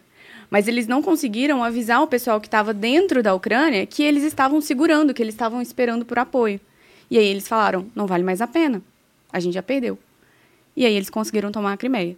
Então, assim, é, as redes sociais na Rússia não estão funcionando bem. Temos, assim, Eu amigos. acho que nunca funcionaram. Isso é, isso é importante dizer. Não, mas para ele é ótimo que nós falando Sim, bem. pro exatamente. Exatamente. É, não, foi, pro- foi proposital. É proposital. Tem hashtags banidas. Tem amigos meus que falam, assim, na verdade, praticamente todos os nossos amigos que estão na Rússia postaram, falaram, gente, Facebook, Instagram não tá funcionando bem, tem coisa que não não chega. Vou colocar aqui o meu número do Telegram, né, que o Telegram funciona em todo lugar, e aí entra em contato comigo por aqui, porque provavelmente eu vou ficar incomunicável. Então, assim, o plano é colocar eles numa bolha e colocar o Putin como salvador, que ele está fazendo tudo isso por um bem maior, né? Isso é bem, bem real. Sobre essa questão das redes sociais, eu não tenho os internos, óbvio, né? Porque eu não conheço a Ucrânia. É, eu só vi que o Telegram, não sei quem lembra, né? Ele ficou instável no, no, no dia. Ele ficou completamente foi? instável no mundo, no mundo inteiro. Eles já estavam até avisando. Falaram assim, ó, vocês estão vendo, não preciso nem Todo ficar mundo. explicando muito, né? Até aqui no Brasil ele estava completamente instável. Eu não vi, porque assim, eu praticamente não uso esse negócio, só que não. ele é... Ele ficou, ele ficou instável. Ele é russo, né? Ele é russo de um dissidente. Um, e, inclusive, ele já foi banido na, na, na, na- Rússia. Óbvio. E ele foi banido em várias ditaduras no mundo, né? Tá em risco de ser banido em outra ditadura, por sinal. Excelente. Que a gente não pode citar. Mas, é... Porque é uma ditadura. Então a gente tem... Só que a gente tem um- uma coisa que eu tô vendo poucas pessoas falando nisso. Eu acho que eu não, não achei essa informação no Brasil, a não ser um- uma que eu escrevi, sabe, há muitos anos. O Putin tem um plano para a internet.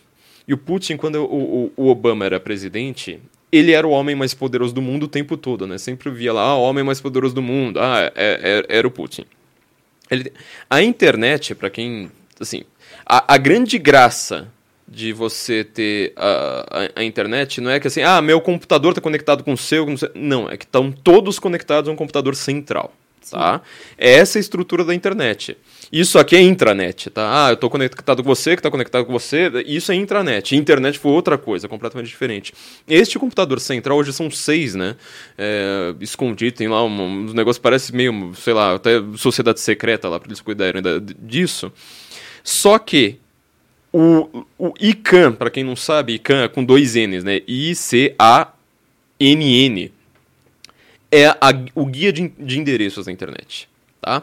Então, assim, quando você digita, por exemplo, ah, os sócios. Um, onde que eu vou achar aqui? Que, que raio que é isso? Você tem que mandar para um computador central, para ele centralmente falar assim: olha, é, na, na, intra- na internet, quando você fala os sócios, eu tenho que te mandar para cá, entendeu? Porque senão vira, vira uma zona, cada computador, ó, tá vendo? Por, por isso que você precisa de um, de um, de um computador central. Esse ICANN, ele, está, ele é dominado sobretudo pelos militares americanos. Tá? Militar americano é gente boa, não sei mais o que. Olha, não, eles têm um monte de problemas, a gente sabe, não, não, vamos falar das guerras deles aqui. Só que assim, eles mantiveram a internet livre por aí, uns 30 anos, tá? Imagina agora você. Assim, existem so é, membros da sociedade civil, né, que eles chamam, sempre uso esses nomes bonitinhos. É, e de governo, assim, ah, não pode ter só americano, agora nós precisamos ter chinês também, nós precisamos ter russo também para dominar esse negócio aí. Nós precisamos ter. Então, assim, quando, quando apareceu, por exemplo, no Brasil, o projeto do Marco Civil da Internet, meu, você viu quanta celebridade apareceu defendendo esse negócio? Ah, o Marco Civil da Internet. Não, nós só teremos liberdade com o Marco Civil da Internet. Nós precisamos do Marco Civil da Internet. Qual que foi a diferença desse negócio? Você parou para pensar? Ele foi aprovado, tá? Com amplo apoio lá, por causa da discussão da sociedade civil, ou seja, um monte de celebridade muito bem paga, tá? Pra, pra ficar falando bem do negócio. Você fala assim, não, mas eu não percebi diferença. Bom, mas o seu servidor percebeu, porque agora ele tem catalogado ali um backup do que, que você faz. Então ele quer saber com quem que você falou, ele quer saber, sabe, é, quanto tempo você passou em tal lugar, entendeu? Tá tudo. Por isso que tá uma, uma onda no Brasil agora, desse autoritarismo é, legislativo, de falar, por exemplo, ah, não, agora eu quero uma quebra de sigilo. Quer dizer, o cara não precisa mais fazer uma busca e apreensão, ele pega lá o backup, entendeu? Do, tá do, do servidor, tá tudo lá. Quem é que tem esse modelo? o Putin, ele tá querendo fazer um marco civil da internet pro mundo. Ele tá querendo falar assim, olha, na hora que você digitar lá, por exemplo, massacre da Praça da, pra... da Paz Celestial, o que, que vai aparecer para você? Olha, eu nunca ouvi falar disso aí não, meu amigo. Não sei o que, que é vai isso. Vai apagar Infelizmente. Exato. Guerra na Ucrânia, guerra na Ucrânia. Eu vou lá falar assim, mas peraí, você, Putin é, matou civis? Não, vai aparecer lá. Isso é fake news, que é a palavrinha da moda. do povo ucraniano. Eu tava liberando o povo ucraniano que tava desesperado agora para fazer parte da Rússia. Você tá entendendo o tamanho do problema que vocês estão comprando na hora que vocês. Então, hoje, um russo que tenta buscar na internet tentando fontes externas, informação sobre a guerra da Ucrânia, ele vai cair em algum tipo de filtro que não vai direcionar ele para o que ele quer, mas sim para o que o governo russo quer. Você quer saber o que é pior? As pessoas vão falar, ah, é só usar VPN, né? Como se todo mundo, como se a minha tia lá fosse saber o que é VPN, e como se isso aí não depender, não, não definisse, definisse eleições. Quer dizer, é o povão que define, né? Não é a elite Exatamente. que usa VPN. É o povão que decide eleições, tá? Aí você tem um problema adicional. Você sabe o que, que acontece se o governo russo descobrir de alguma forma que você está usando VPN? Você é preso. Tem lei, tem lei na Rússia para isso. Fala assim, ó, usar VPN aqui é cadeia. Então, Ixi. você acha bonito assim, né? Fala assim, ah, não, é só você usar um burlar aqui de algum jeito. Então, mas você não está ainda no estado totalitário. Na hora que chegar, meu amigo, mas na tua opinião, então, Flávio, o Putin ele tá preparado para lidar com essa ameaça interna porque ele já pensou nisso também? Meu, eu li esse negócio faz 15 anos. Ele já tá. É tudo que eu tenho pra dizer. Eu li tudo esse negócio faz 15 anos, não tem quase novidade, sabe? Então ele não subestimou essa consequência. Eu vou falar uma coisa aqui, é, prometo que é a última vez que, que, eu, que eu falo aqui de, de, de, de, dessa politicagem chata. Sarah Palin, ela não entrou pra história como uma política burrinha? Eu não conheço assim, a Sarah Eu nem sei quem é. Quem a Sarah Palin, aquela que era vice do, do John McCain, né? Que ela era bonitona e tal, só que era do Alasca lá, a governadora do Alasca, que ela era vice do... do foi, né, candidata a vice do McCain. E ela entrou para a história como uma política burrinha, porque todo mundo tirava sal do que ela falava. Bom, um belo dia fazem uma pergunta para ela, porque ela ficava falando de ah, como é o governador do Alasca, Alasca, né? Alasca é o Acre dos Estados Unidos, né? ninguém leva aquele negócio a sério. Ela falou assim: olha, você sabe que Acabamos você... de perder a audiência, do, Acre. do Acre e do Alasca. é... E, bom, enfim, e você perdeu todas, todos os seus dois, né, no Acre. Mas, enfim, não, brincadeira. Mas enfim, e aí o que, que acontece? Você tem ali. É... Perguntaram para ela, falaram assim: olha, você sabe que se você for vice, alguma hora, né? Tipo, John McCain viaja, você é presidente, você vai ter que lidar com consequências geopolíticas. O que, que você entende de geopolítica, já que você só. Era uma, uma armadilha, né? Pra pegar uma caipirona lá falando de Alasca. Ela falou, né? From my home, ou seja, do meu estado natal, o Alasca ele faz fronteira marítima com a Rússia. Pensando na Terra Redonda, né? Ela falou assim: eu consigo ver o Putin anexando a Ucrânia. Ela, Ela falou isso? isso em 2008. Tá? Caramba. Jesus. Eu consigo ver o Putin invadindo, é, anexando a Ucrânia. É, enfim, essa frase pega mal pelo From My Home. Uhum. Entendeu? Porque meu, a gente tá na era das frases fora de contexto, né? Você faz um corte aqui, joga no, no Twitter e fala, ó, oh, a besteira que esse cara tá falando. Foi exatamente o que aconteceu lá com ela, saiu no Saturday Night Live, que ela falando assim, da minha varanda, da varanda da minha casa eu consigo ver a Rússia. Ela tão falando, nossa, como essa mulher é burra, é, como você é burra, não sei mais o quê. Cara, quando anexaram aquele negócio, a primeira coisa que eu fui digitar na internet foi falar assim: Meu, eu quero saber qual que é o, o, o, o post da Sarah Palin. Ela só postou assim, porque ela tá muito afastada da política hoje, né? Ela postou assim, dando uma piscadinha e falando, né? Eu continuo vendo daqui da From My Home, sabe? Uma frase assim muito curtinha. Porque assim, ela não tá mais querendo ganhar nada, sabe? Tá Sim. meio, meio aposentada, só que assim.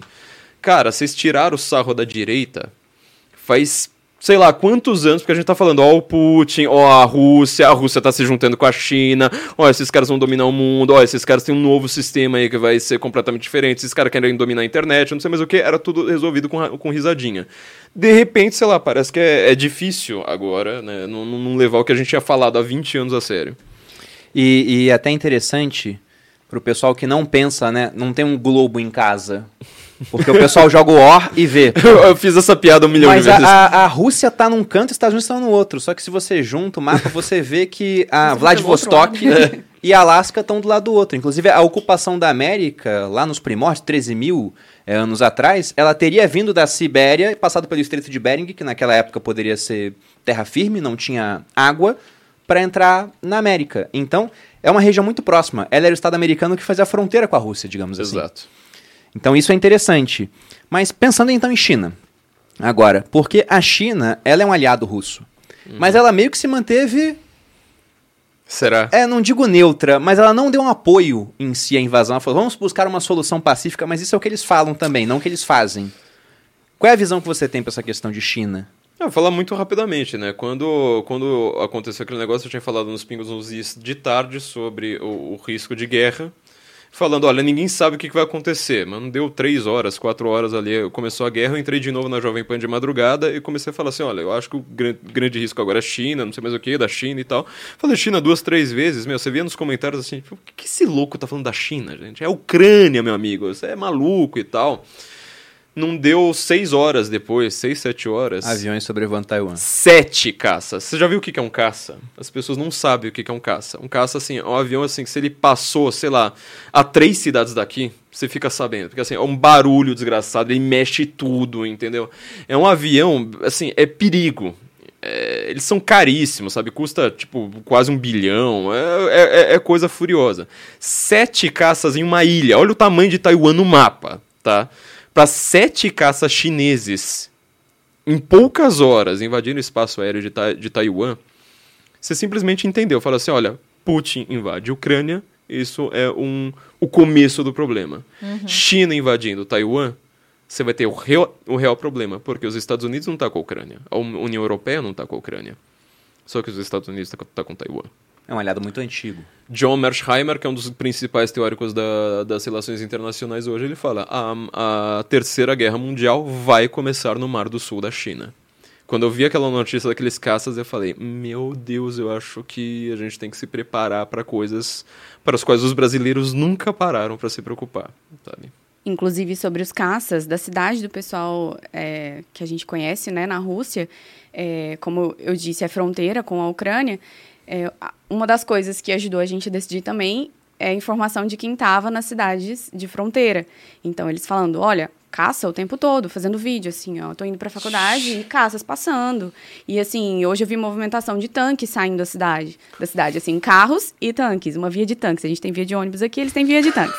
É? Uma amiga nossa russa, a mãe dela, um tanque atropelou o carro da mãe dela.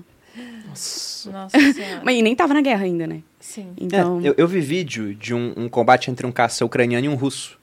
Aí no vídeo falavam que era o caça ucraniano derrubando o russo, mas não, não deu pra ver a bandeirinha que tava na asa. Então É, eu não é sei qual que era difícil, né? qual, é complicado. Mas aí entrando, até agora deu pra ver que o Putin ele devia estar preparado em termos econômicos para essas sanções, e em termos também de deter, por exemplo, um inimigo interno que se aproveita de uma suposta fraqueza e impopularidade dele. Só que pensando na parte militar, a Rússia é um- uma das maiores forças armadas do mundo, mas tem muito equipamento ali que é antigo, que é lá da Uhum. época da, da Guerra Fria. Inclusive, a Gabi, eu já vi vídeos do pessoal Sim. entrando em um blindado russo por dentro e tá tudo velho. E você pega a ração da, da tropa russa, que é a comida que eles vão comer durante a invasão, e tá vencida. vencida há seis anos. Há seis anos, nesse caso. Então- Acho que venceu em 2015, né? Nos vídeos que a gente viu. Sim, e como eu estava falando antes. Eles gente- têm como sustentar esse avanço? Essa seria a minha pergunta. A, a sua visão de lá, né? do- Das pessoas que estão lá. Então, o que a gente tem em contato, na verdade, é que, como eu disse ontem, a gente tem. A gente está dentro dos, dos, dos grupos, né? Tem como se fossem o- a- os jornais locais da, da cidade, alguns independentes que só têm um Instagram. é, e aí eles estão em várias cidades, né? Espalhados pela Ucrânia. Então, a população que mandam esses vídeos para o canal do Telegram não é algo que passa por muitos Filtro, compartilhamentos e filtros, exatamente. E é assim, é vídeo ah, dos russos saqueando as lojas por comida, é, russos que foram presos, que, é, que foram presos ou que se renderam, é, porque tem muito jovem. Hoje eu vi uma imagem, inclusive, que eu vou compartilhar mais tarde, que é uma tirinha, né, assim, do Putin, das mães na fila, um, um, um canhão na frente, o Putin acenando assim, e as mães colocando seus bebês dentro de canhões. Porque as pessoas, a- quem está lutando nessa guerra é- são, são crianças, são jovens. São jovens, assim. Especialista é o jovem de 18 anos. Sim, exatamente. Então, assim, é, o que a gente tem visto é isso, sabe?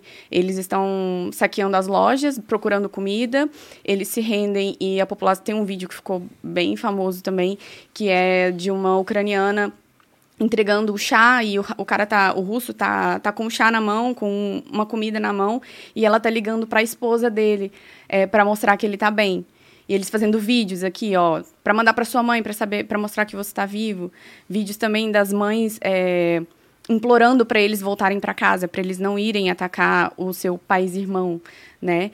Então, isso é a informação que a gente tem recebido de dentro, assim. Então, é uma tropa que estaria mal abastecida.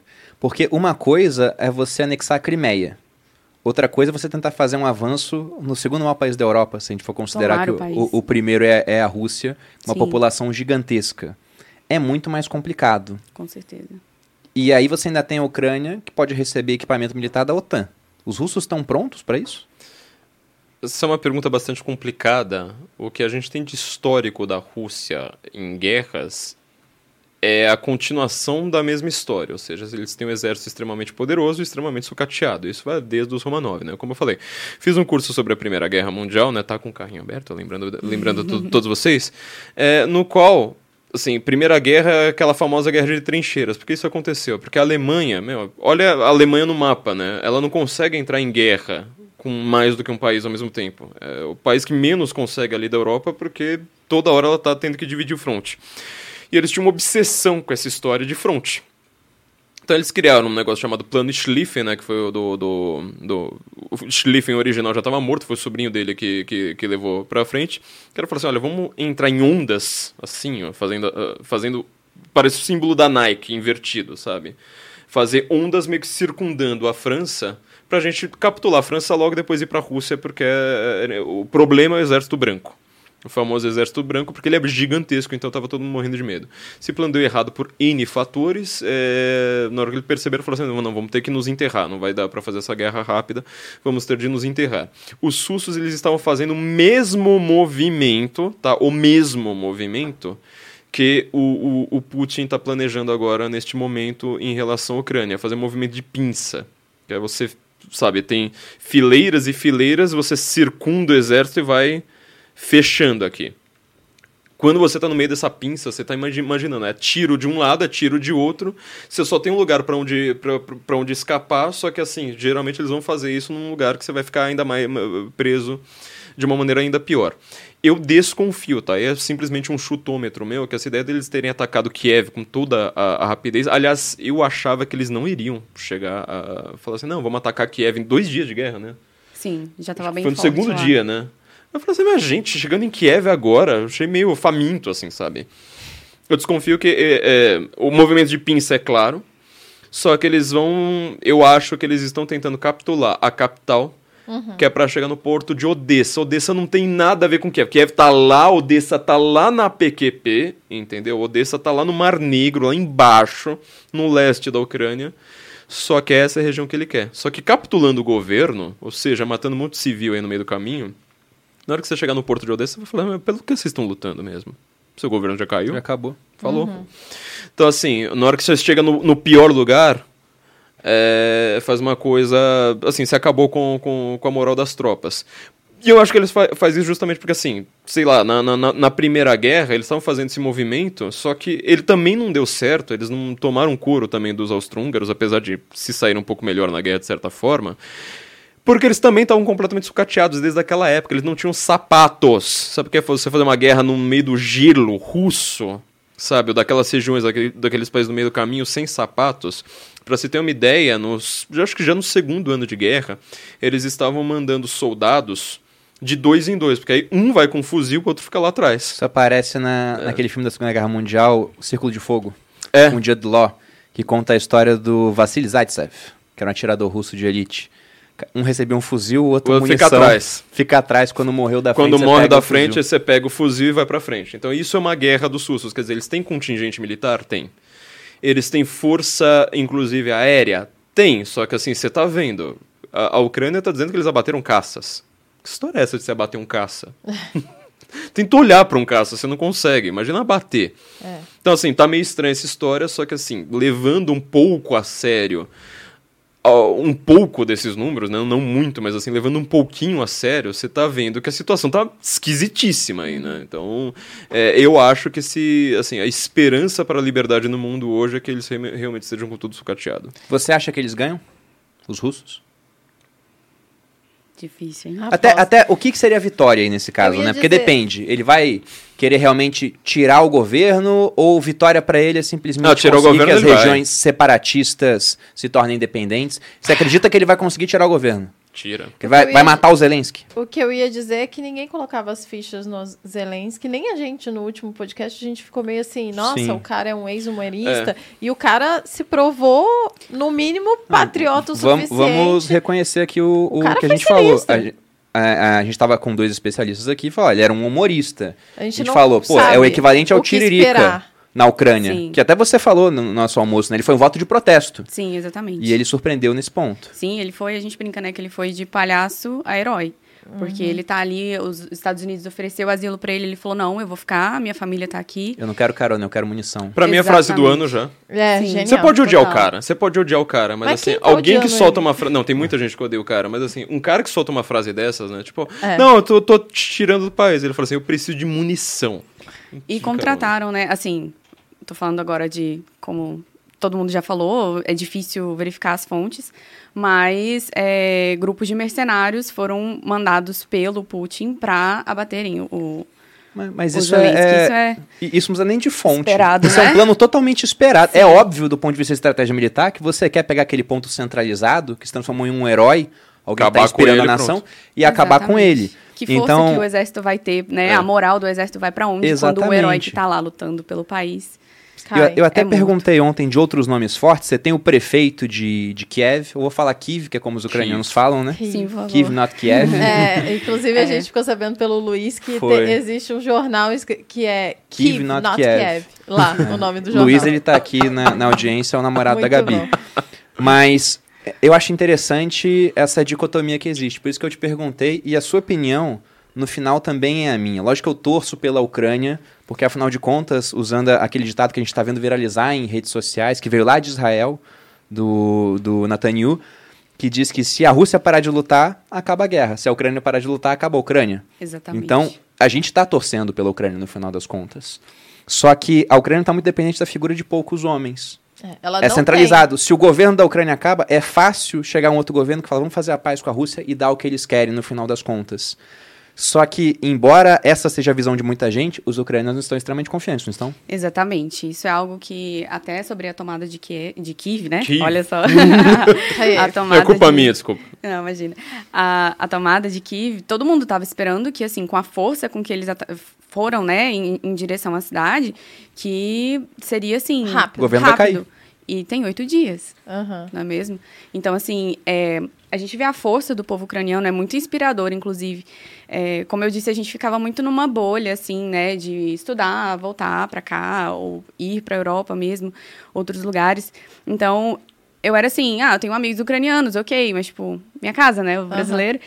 Mas, assim, depois que, que eu tô vendo tudo que tá acontecendo, a força desse povo, o tanto que, que eles são corajosos, a gente vê civis parando tanques no peito, sabe? É, na, na minha cidade, inclusive, eles estão organizando. Tem lugares que eu costumava ir, que agora são um centro em que os civis vão para fazer coquetéis Molotov entendeu? Que só pegam fogo, inclusive, como a gente estava comentando ontem, porque os tanques russos são muito velhos. É blindado velho. Exatamente. Então, é, a gente vê tanto a força desse povo em proteger a sua casa, pessoas que conseguiram cruzar a fronteira e depois voltaram envergonhadas, falando que não tinham coragem de deixar o seu país nessa situação. É, e, inclusive, o quanto eles são coerentes porque na Revolução de Maidan, né, que foi, não sei se todo mundo sabe, que o... É o do documentário Isso, Winter on. Fire. Era, eu Muito até falei isso pro Bruno 2014. ontem, é, que a gente foi assistir, a gente ficou bem impressionado, né? E aí eu falei pro Bruno, como que o cara, é, como que vai achar que a população ia liberar, ia falar, ah, tudo bem, é, toma aqui a Ucrânia pra você, que ia ser fácil, vendo aquele tipo de manifestação, porque foi brutal, né? Foi E muito. foi muito, eles seguiram lá vários dias, foram meses, Acho que três quatro meses. meses. É, quatro meses. Com 60 e poucos Assistam, dias, é, começaram a Winter on matar os Fire. manifestantes. Isso é e aí foi para importante. 90 e poucos dias aí, até que teve a renúncia do presidente. Sim, é importante falar que não, não era um exército, eram Era civis. é. Como eu disse antes, eram professores meus que estavam lá. E causou essa revolta tão grande porque eram jovens lutando pelo direito de ser parte da União Europeia. E quando o presidente é, ele recusou assinar né, a oferta que, que tinha sido feita a ele e se alinhar com, com, com a Rússia, é, eles não aceitaram e eles continuaram e mandaram inclusive mercenários, tiraram pessoas É, é, presos de dentro para matar os civis que estavam lá lutando por, por esse direito até que o presidente saiu. Então assim, é, eles não estão para, não vão parar agora. Eu não sei o final, do, o que, que vai acontecer, como isso vai se resolver, mas eu sei que o povo ucraniano sempre vai ser ucraniano. Bom, eu, eu vejo da seguinte maneira. Na minha visão, o Putin, né, que tem. É um, um- Vamos chamar aí de um crápula no final das contas, mas ele não é burro, ele é um cara racional. Nossa. Ele esperava. eu ter a inteligência dele. é, ele esperava que fosse um negócio mais rápido, na minha opinião. Eu Porque acho. oito dias, tudo bem, já passaram oito dias, mas ainda são oito dias. Exatamente. Você pega as ofensivas americanas, eu não lembro agora, eu vi uma comparação interessante que demorou uns 20 dias na ofensiva, acho que não sei se era do Iraque ou do Afeganistão, para eles conquistarem a, a capital. Então ainda é uma coisa muito recente. E é um governo centralizado na figura de uma pessoa. Então eu acho que o Putin ele pensou: esse cara vai fugir, porque ninguém colocava muita fé nele. Todo mundo subestimou. E se esse cara fugir, fica mais fácil de tomar a Ucrânia e falar, ó, o teu presidente fugiu, vamos colocar aqui um novo governo, né? Tira aqui esses... Ele chama, o, o Putin chama o Zelensky de neonazista. O Zelensky é judeu. E o que é engraçado é que, assim, boa parte dos ucranianos também chamam o Putin, o governo do, do, do Putin, de nazista. né? Tem cartaz, tem manifestação no mundo todo, você vê. Os caras estão colocando a foto, do, a foto do Putin como uma foto com do, do Hitler. saiu em alguma revista. Putler, né? É Putler. Então isso tá acontecendo. Mas eu acho que ele achou que seria mais fácil Com certeza. Mas eu também não vejo, poxa, o povo ucraniano tá, tá lutando, mas eu acho que vai demorar bastante tempo isso no final das contas. É algo, inclusive, que, que deixou a gente um pouco desesperado, assim, porque É. ah, com- quando nós saímos, pensamos assim, tudo bem, é, estamos nos preparando para o pior, mas esperando o me- o melhor, né? Então, se algo acontecer, sei lá, a gente fica um mês no Brasil e aí a gente volta, né? É. Agora, Será que vai voltar em um mês, né? Não, e eu, assim, tava vendo várias ah, reportagens na CNN e tudo mais, e eles falando que ah, inocente é quem fala que essa guerra vai acabar agora, ou logo, né? Estamos bem... Não, porque, porque aí. mesmo que o Putin ele consiga matar o Zelensky e colocar um outro governo, se ficar esse ambiente de guerra civil, de instabilidade, de ocupação, É como pior foi ainda. no Afeganistão, exatamente. Sim, porque eles não vão aceitar, os ucranianos não vão aceitar serem governados por Se a ele. gente viu o, documentário lá. Exatamente. Era exatamente isso. Era por uma coisa, né? Por um direito, agora pensa, por tirar a casa deles, Não, e- e- bombardear, bombardear, matar os filhos, É, seus parentes. é, é muito pior. E lá na, na protesto de 2014, era porque eles queriam se aproximar da União Europeia. Não foi entrar na União Exatamente. Europeia. Não foi isso que aconteceu no final das contas. Mas aí já entramos na esfera das possíveis consequências. Então o que, que a gente espera no final? No final não, né? No decorrer desse conflito e talvez o que venha a ser o final dele. Olha, é difícil fazer futurologia neste momento por conta do cenário militar que a gente acabou de comentar. Ou seja, quem vai ganhar? Quem é que tá ganhando? É difícil você ter, hum, sei lá, uma uma resposta, uma mínima objetividade aqui. É muito difícil nós conseguirmos falar disso. É, o Zelensky, eu acho que ele surpreendeu o mundo por N fatores, inclusive surpreendeu também os ucranianos, né? porque assim, tá, um voto de protesto, etc. Ele não era um cara lá muito sério, entendeu? Ele não tinha. Ele, na verdade, assim, eu tô vendo muita gente, inclusive na direita, né, falando que o cara era meio esquerdista, não sei mais o que. Eu acho que ele é aquele, aquele cara, né, minha interpretação dele, é que ele não tinha clareza nenhuma, sabe? Uhum. O cara que chega lá e fala assim, ah, meu, eu tô aqui, sabe, pra zoar o Coreto depois do que, que aconteceu em 2014. Em 2014, eu acho que Estava até debatendo isso também ontem, né, numa gravação do Brasil Paralelo com, Lu, com Lucas Ferrugem, porque há dinheiro envolvido dos Estados Unidos? Há. A União Europeia é uma coisa boa? Bom, eu não sou uma pessoa que seja minimamente fã da União Europeia. Agora sim, você precisa entender que entre um cara que está te dando dinheiro, corrupto, etc., mas está te dando dinheiro, um cara que está te metralhando, eu tendo a preferir o primeiro, entendeu? O maior desgraçado do mundo, né? Até eu tenho que falar, o maior, sei lá, maior filósofo conservador do século XX foi Eric Fögel, ele passou a vida inteira com o dinheiro da, da, da, Fundação Rockefeller, entendeu? Que mandou ele falou assim, ah, você tá fugindo do nazismo, vamos lá, né? Vamos, vamos escrever sobre conservadorismo nos Estados Unidos, foi, foi exatamente o que ele fez. Bom, isto posto que eu quero dizer. O Zelensky, ele acabou se, eh, eh, se mostrando uma pessoa, assim... É um cara da TV, entendeu? Que sabe fazer os videozinhos lá tudo, tudo bonitinho, só que eu acho que o mundo hoje, tá? Olhando para os líderes do mundo hoje, não tem um cara que ele tem uma boa retórica. Não tem um cara que ele tem um, um discurso. Você nunca vai conseguir imaginar falar assim, nossa, é, Macron foi pra TV e fez um discurso agora para mover tudo. Entendeu? Eu acho que é por isso que todo mundo adorava o Reagan. E eu tenho muitas críticas ao Reagan. Mas é porque ele era um cara que, assim, chegou lá e falou assim: olha, a Rússia, a União Soviética é o eixo do mal, entendeu? Ele falava, ó, oh, isso aqui é The Axis of Evil, né? Chegava lá no muro de Berlim e falava, tear down tear this wall. Você vai falar isso, essa entendeu? cena é bem marcante. É, e isso é, é, um papel que você fala assim: nossa, mas você tá, tá achando bonitinho falar um, um discurso? Sim, Sim, isso é importante. Isso move as massas. Histórias o... movem o mundo, né? narrativas. É por narrativas. isso que eu, que eu, eu, eu, sou viciado nessa ideia da guerra de narrativas, entendeu? Aliás, formação com o carrinho aberto. Bom, e aí a gente tem é, exatamente essa situação. Não tem um líder no mundo hoje que ele seja capaz de falar uma frase interessante, sabe? E o Trump, ele era é, engraçado porque assim, ele falava as coisas interessantes justamente quebrando o protocolo. Tem também muitas críticas que ele fez, no, sobretudo no último ano de governo dele. O Zelensky, ele tá começando a mostrar, fala assim, olha, ele pode ser um cara lixo, sabe? A, a Ucrânia, para quem não sabe, é um país mais corrupto do que a Rússia no ranking dos países mais corruptos do mundo, né? A Rússia acho que está no, nos piores, está em trigésimo, e a Ucrânia está mais, tá mais próxima ali dos piores países de todos.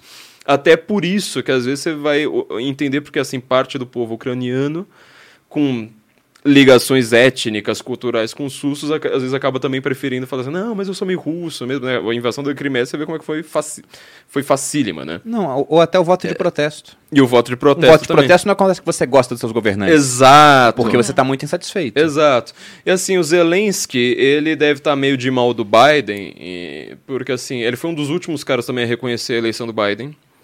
Ele se aproximou muito de políticos que são meio outsiders, sabe, desse fora do mainstream ali do, do, do, que é aceito na União Europeia, até por isso, sabe, eu acho que assim, essa, essa discussão, ah, mas isso é um golpe da União Europeia, um golpe da OTAN, não sei mais o que, eu falo assim, cara, toma um pouquinho de cuidado, porque quando você não sabe quem que é, quem que é o sujeito, fica fácil você falar, ah, União Europeia, e achar que você explicou 20, 30 países ali, não, não, não a, a, coisa é muito mais complicada do, do, do que parece e ele é, tem começou a rever algumas das suas próprias políticas recentemente.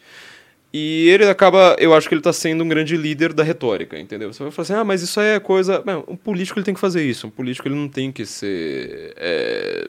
Ele tem que ser um símbolo. Até, ele tá começando a ser. Ele até tá Os discursos do Churchill até hoje não, não é. reverberam, né? Ele até está se posicionando bem. Agora há pouco ele mandou lá, vamos aí, quero entrar na União Europeia, vamos ver se vocês estão com a gente, então o, o Zelensky. Ele está jogando as cartas dele.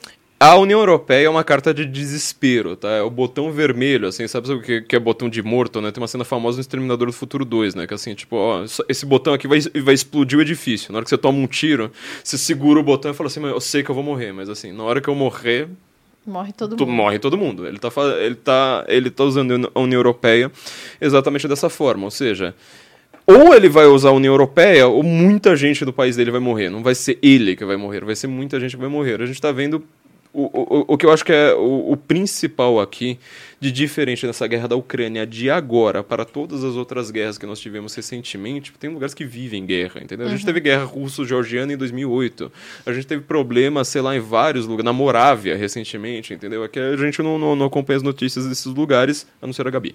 É, por algumas razões aí. Mas eu acho que a gente está vendo agora a primeira guerra em muito tempo, que é aquela guerra mais convencional, ou seja, morre na hora que. Não, termina na hora que você mata o cara do outro lado. Uhum. Entendeu? E isso aí eu acho que faz com que o mundo se torne um lugar muito mais perigoso. Porque, mais uma vez, eu vou ter que falar da China. Vamos aplicar o mesmo conceito a Taiwan?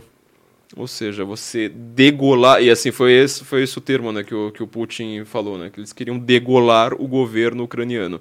Jeito bem sutil de falar, né, que você, quer matar. A cabeça. Você vai começar a fazer isso em Taiwan, daqui a pouco você vai fazer isso na Bielorrússia, daqui a pouco você vai fazer isso, sei lá, você começa a, reclamar de alguns países que hoje estão muito anti-russos por, por causa do passado comunista. Então, Hungria, Polônia, não sei mais o que, isso aí está aumentando. E eu vou colocar aqui não é uma, uma resposta, é uma pergunta que eu acho muito curiosa.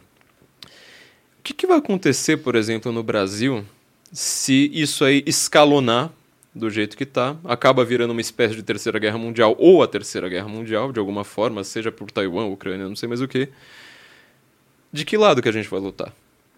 Hum. Você parou para pensar que essa pergunta é muito complicada, né? Mas com, com, com um processo eleitoral aí no qual assim, a gente manteve uma neutralidade até agora. Eu acho que assim, é a postura mais correta e assim, a gente tem que calar a boca agora. Acho que é assim, uma obrigação de Brasília de todo mundo falar assim, oh, gente, passaralho ali geral, todo mundo cala a boca, mas assim, se muda o governo, você tem um governo ainda mais aliado à China do que todos os governos estaduais que a gente está tendo no Brasil.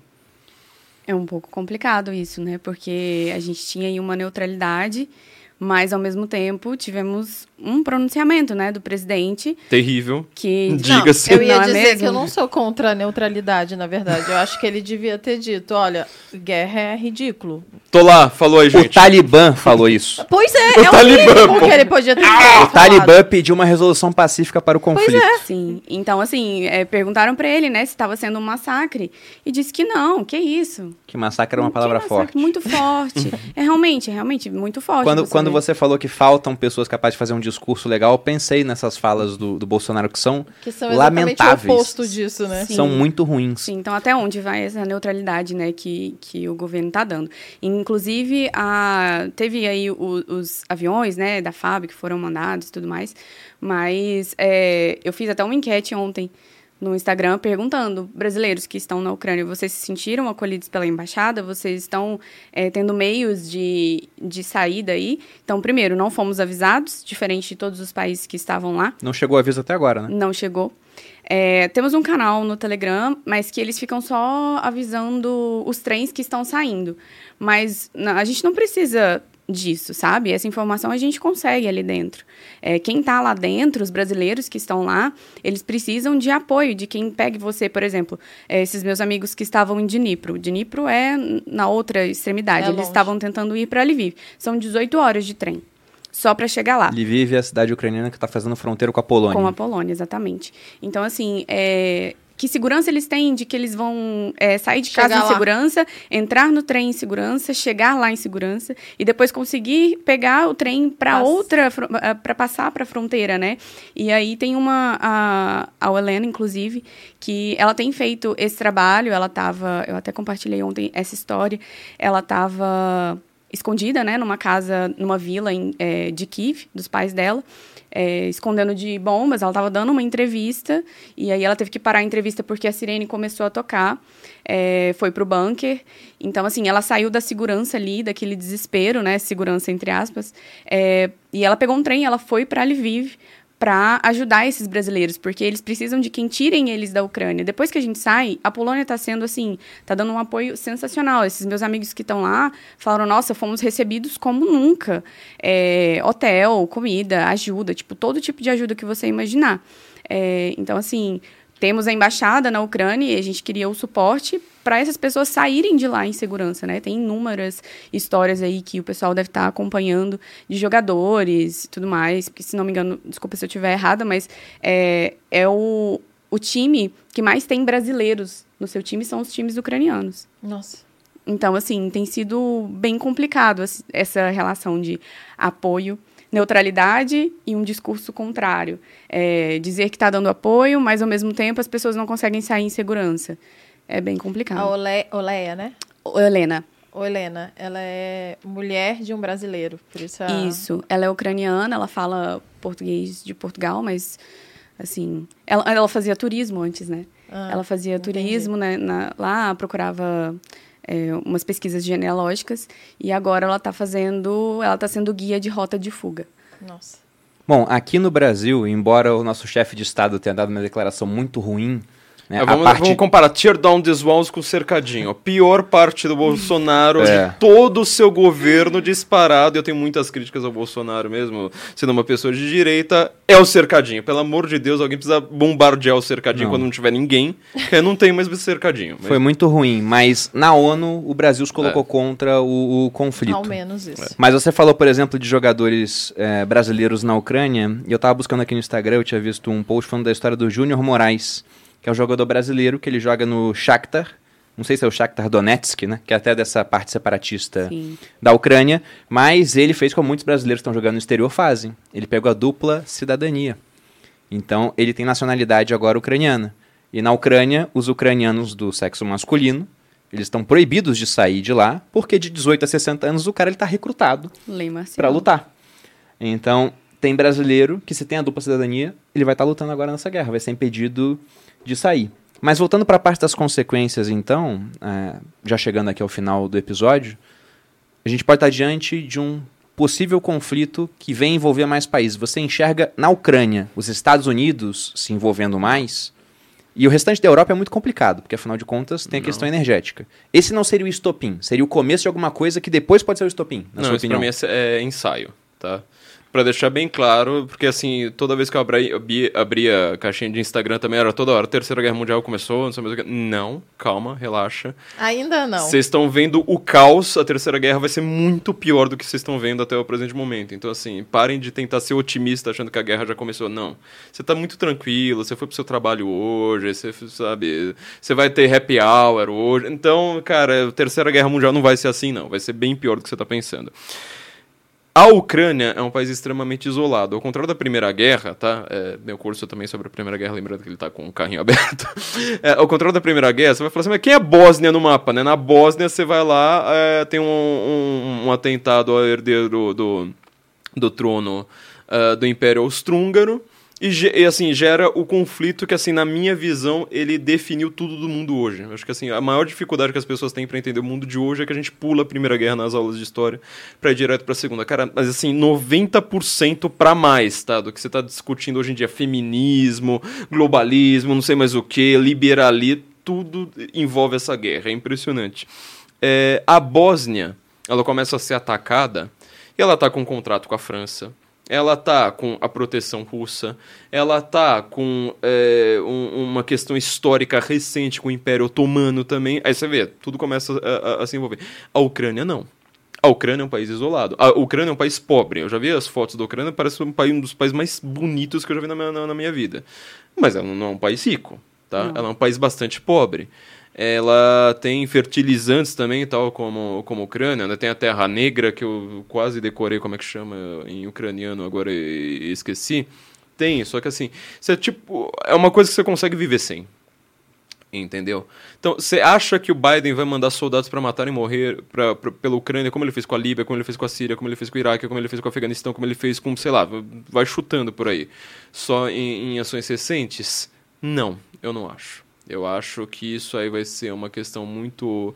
É, vai ser um sacrifício. Eu acho que assim, os caras vão sacrificar a Ucrânia. Vão ficar sozinhos mesmo. Deixar, deixar os, ucranianos, os ucranianos se ferrarem, sabe? O apoio aéreo vai ser aquele meme que todo mundo colocou, né? Tipo, ó, oh, precisamos de apoio aéreo. Passa o avião da, da Ucrânia, né? Tipo, uma faixinha, né? Vocês estão indo muito bem, parabéns. Nossa. E vai embora. É, eu acho que vai ser este cenário no momento. Isso aumenta o, a ditadura no mundo, sem dúvida. Isso vai ter todas aquelas consequências econômicas, sociais e de internet, de segurança que a gente estava comentando ali atrás. O autoritarismo do mundo aumenta brutalmente. A minha esperança, tá? É por isso que eu acho que assim, essa. Não, não sou o maior, não sou, sei lá, fanboy do Donetsk, mas eu acho que assim, foi muito interessante que ele tenha é, juntado, sabe, espírito do seu povo. Assim, O Zelensky. Zelensky, Zelensky. desculpa. É, para falar uma. fazer um discurso como esse. Espero que ele mantenha essa linha, sabe? De, de, de fazer um discurso. é, de fazer discursos interessantes, porque assim, nós estamos precisando de resistência no mundo. Você pode reparar, né? No Brasil você faz qualquer tipo de resistência, ela dura dois dias, aí vai lá, solta mais uma frase idiota, pronto, né? Todo mundo se lasca de Uma novo. Canadá, a mesma coisa. Eu acho que a gente precisa ter uma resistência ao autoritarismo e que este movimento de mudança, sabe? De, de você falar assim, olha, nós vamos nos sacrificar nas ruas com paus e pedras. Mas vamos. É, isso é necessário para o mundo livre hoje. Bom, quanto a consequências econômicas também, o que a gente deve ver é o que já está acontecendo, é o barril de petróleo passando de 100 dólares, Ucrânia e Rússia são alguns dos países que mais produzem fertilizantes do mundo, isso tende a afetar preços de outras commodities, também são grandes produtores de trigo, então seu pão pode ficar mais caro. É, no final, a gente tem preços que devem permanecer em patamares mais altos por mais tempo. Então, se a inflação vai estar mais alta, também teremos juros mais altos, isso atrapalha uma série de atividades, inclusive mercado de capitais. Mas isso aqui está longe de ser as consequências finais do conflito, porque, na minha visão, também acho que o conflito está longe do final. Uhum. Infelizmente, né? Infelizmente. Mais alguma pergunta aí, Bolinha? Não, acho que a gente falou bastante, inclusive. Então fica aqui esse final do segundo episódio. e Talvez tenhamos até um terceiro. Sim. Vai saber, né? Não muito animador, né? Eu fiquei pensando que a Gabi sentou ali, tadinha. É, já tinha sim. ouvido a primeira, a primeira parte desse podcast e ela resolveu vir para o Brasil e agora a segunda parte ela resolve ficar um pouco mais no Brasil. Talvez eu esteja procurando emprego, inclusive. É, e se a gente fizer uma terceira parte, é sinal que vai ficar cada vez mais difícil voltar lá para fazer medicina na Ucrânia. Sim, exatamente. Quem precisar de aula de russo e de ucraniano, ucraniano não, né? Ucraniano não, infelizmente. Pois é. Bom, agradeço a presença de vocês, Eu que pessoal. agradeço. E se quiserem deixar as redes sociais para que as pessoas possam encontrá-los, como é que as pessoas te acham, Flávio? Pra mim é fácil, procura pelo Senso em Comum, porque como vocês vão achar tudo, é, tô com... Eu tô com muitos trabalhos recentemente, né? Então é, eu tô muito feliz com, por, por conta disso. Mas eu deixo tudo no institucional ali, no Senso em Comum, às vezes reúno, reúno tudo. Então o que eu posto na Oeste, tá lá no. Eu, posto no- eu também No posto no Senso. Comum, os meus cursos estão lá, né? Curso sobre esse curso da formação que, que tem este módulo sobre Infowar, curso sobre a Primeira Guerra, tá tudo por lá. Então procura, Senso em Comum, qualquer uma das redes, vocês vão achar tudo isso aí. Perfeito. Massa. Você, Gabi? o meu é arroba Gabi na Europa. Gabi que- com Y. Gabi com Y. Que talvez Europa. para Gabi no Brasil. Não. Exatamente. Que antes eu costumava compartilhar a minha rotina como estudante de medicina, mostrar as facilidades, né? Porque muitos estudantes que ficam anos fazendo cursinho e para entrar até numa particular não sabem das opções de, eh, de uma faculdade bem mais barata e de excelente qualidade. Eh, mas agora mudou um pouquinho aí o, o cunho do, do Instagram. Vai, eu vou estar mostrando mais sobre o que vai ser feito da minha vida e muitas comparações também, né? Porque, igual um amigo meu chegou a falar, é, eu sou meio que uma ponte agora entre a Ucrânia de antes e a Ucrânia de agora. Então, eu vou estar falando um pouquinho sobre isso e compartilhando algumas coisas interessantes também sobre a situação. Obrigada por ter vindo. Você, eu que Bolinha. agradeço. Vocês podem me encontrar no arroba maluperini no Instagram ou no TikTok e, e também aqui no canal dos sócios toda quinta-feira, em algum momento do dia. Hoje não foi meio-dia, hoje é sexta-feira, no Hoje caso. foi sexta. Hoje, Hoje foi, foi sexta, sexta-feira. não vou nem comentar este caso. Foi tudo culpa minha, gente, desculpa. Não, mas não Imprevistos acontecem. E Imprevistos foi culpa do. Putin também. É, e aí, se inscrevam no canal, curtam o vídeo pra gente conseguir crescer cada vez mais e acionem o sininho, porque de vez em quando a gente manda uns episódios assim, momentos diferentes do dia. E também vocês podem ouvir em qualquer plataforma de streaming pra poder fazer o cardio aí, ouvindo a gente, os sócios. Exatamente. Vocês me encontram no Instagram, Underline Perini. No canal do YouTube, Você Mais Rico, vídeos todas as segundas e quartas. E aqui no podcast Os Sócios, semanalmente. Semanalmente. Mais interessante isso falar assim do que marcar um, Às vezes a um gente dia tá certinho. aí. Também lançando dois episódios por semana. Mais de um por semana. Uhum. Então se inscreva aqui no canal dos sócios ou nas plataformas de streaming e deixe um comentário também falando se você, se você quer ver outros episódios com essa temática ou sugerindo ideias de episódios, porque é, tendo demanda por parte de vocês, a gente provê oferta, né? A É gente isso. tenta. E pra quem não conhece, a gente também tem live no Senso em Comum, no canal do YouTube do Senso em Comum, às 8 horas das terças-feiras. Ah, Só legal. pra deixar bem claro. Bom, aos nossos convidados, muito obrigado pela presença. Foi um Muito prazer obrigado ter vocês Todo aqui. meu. A audiência, espero que tenham gostado. Um grande abraço e até a próxima. Beijos.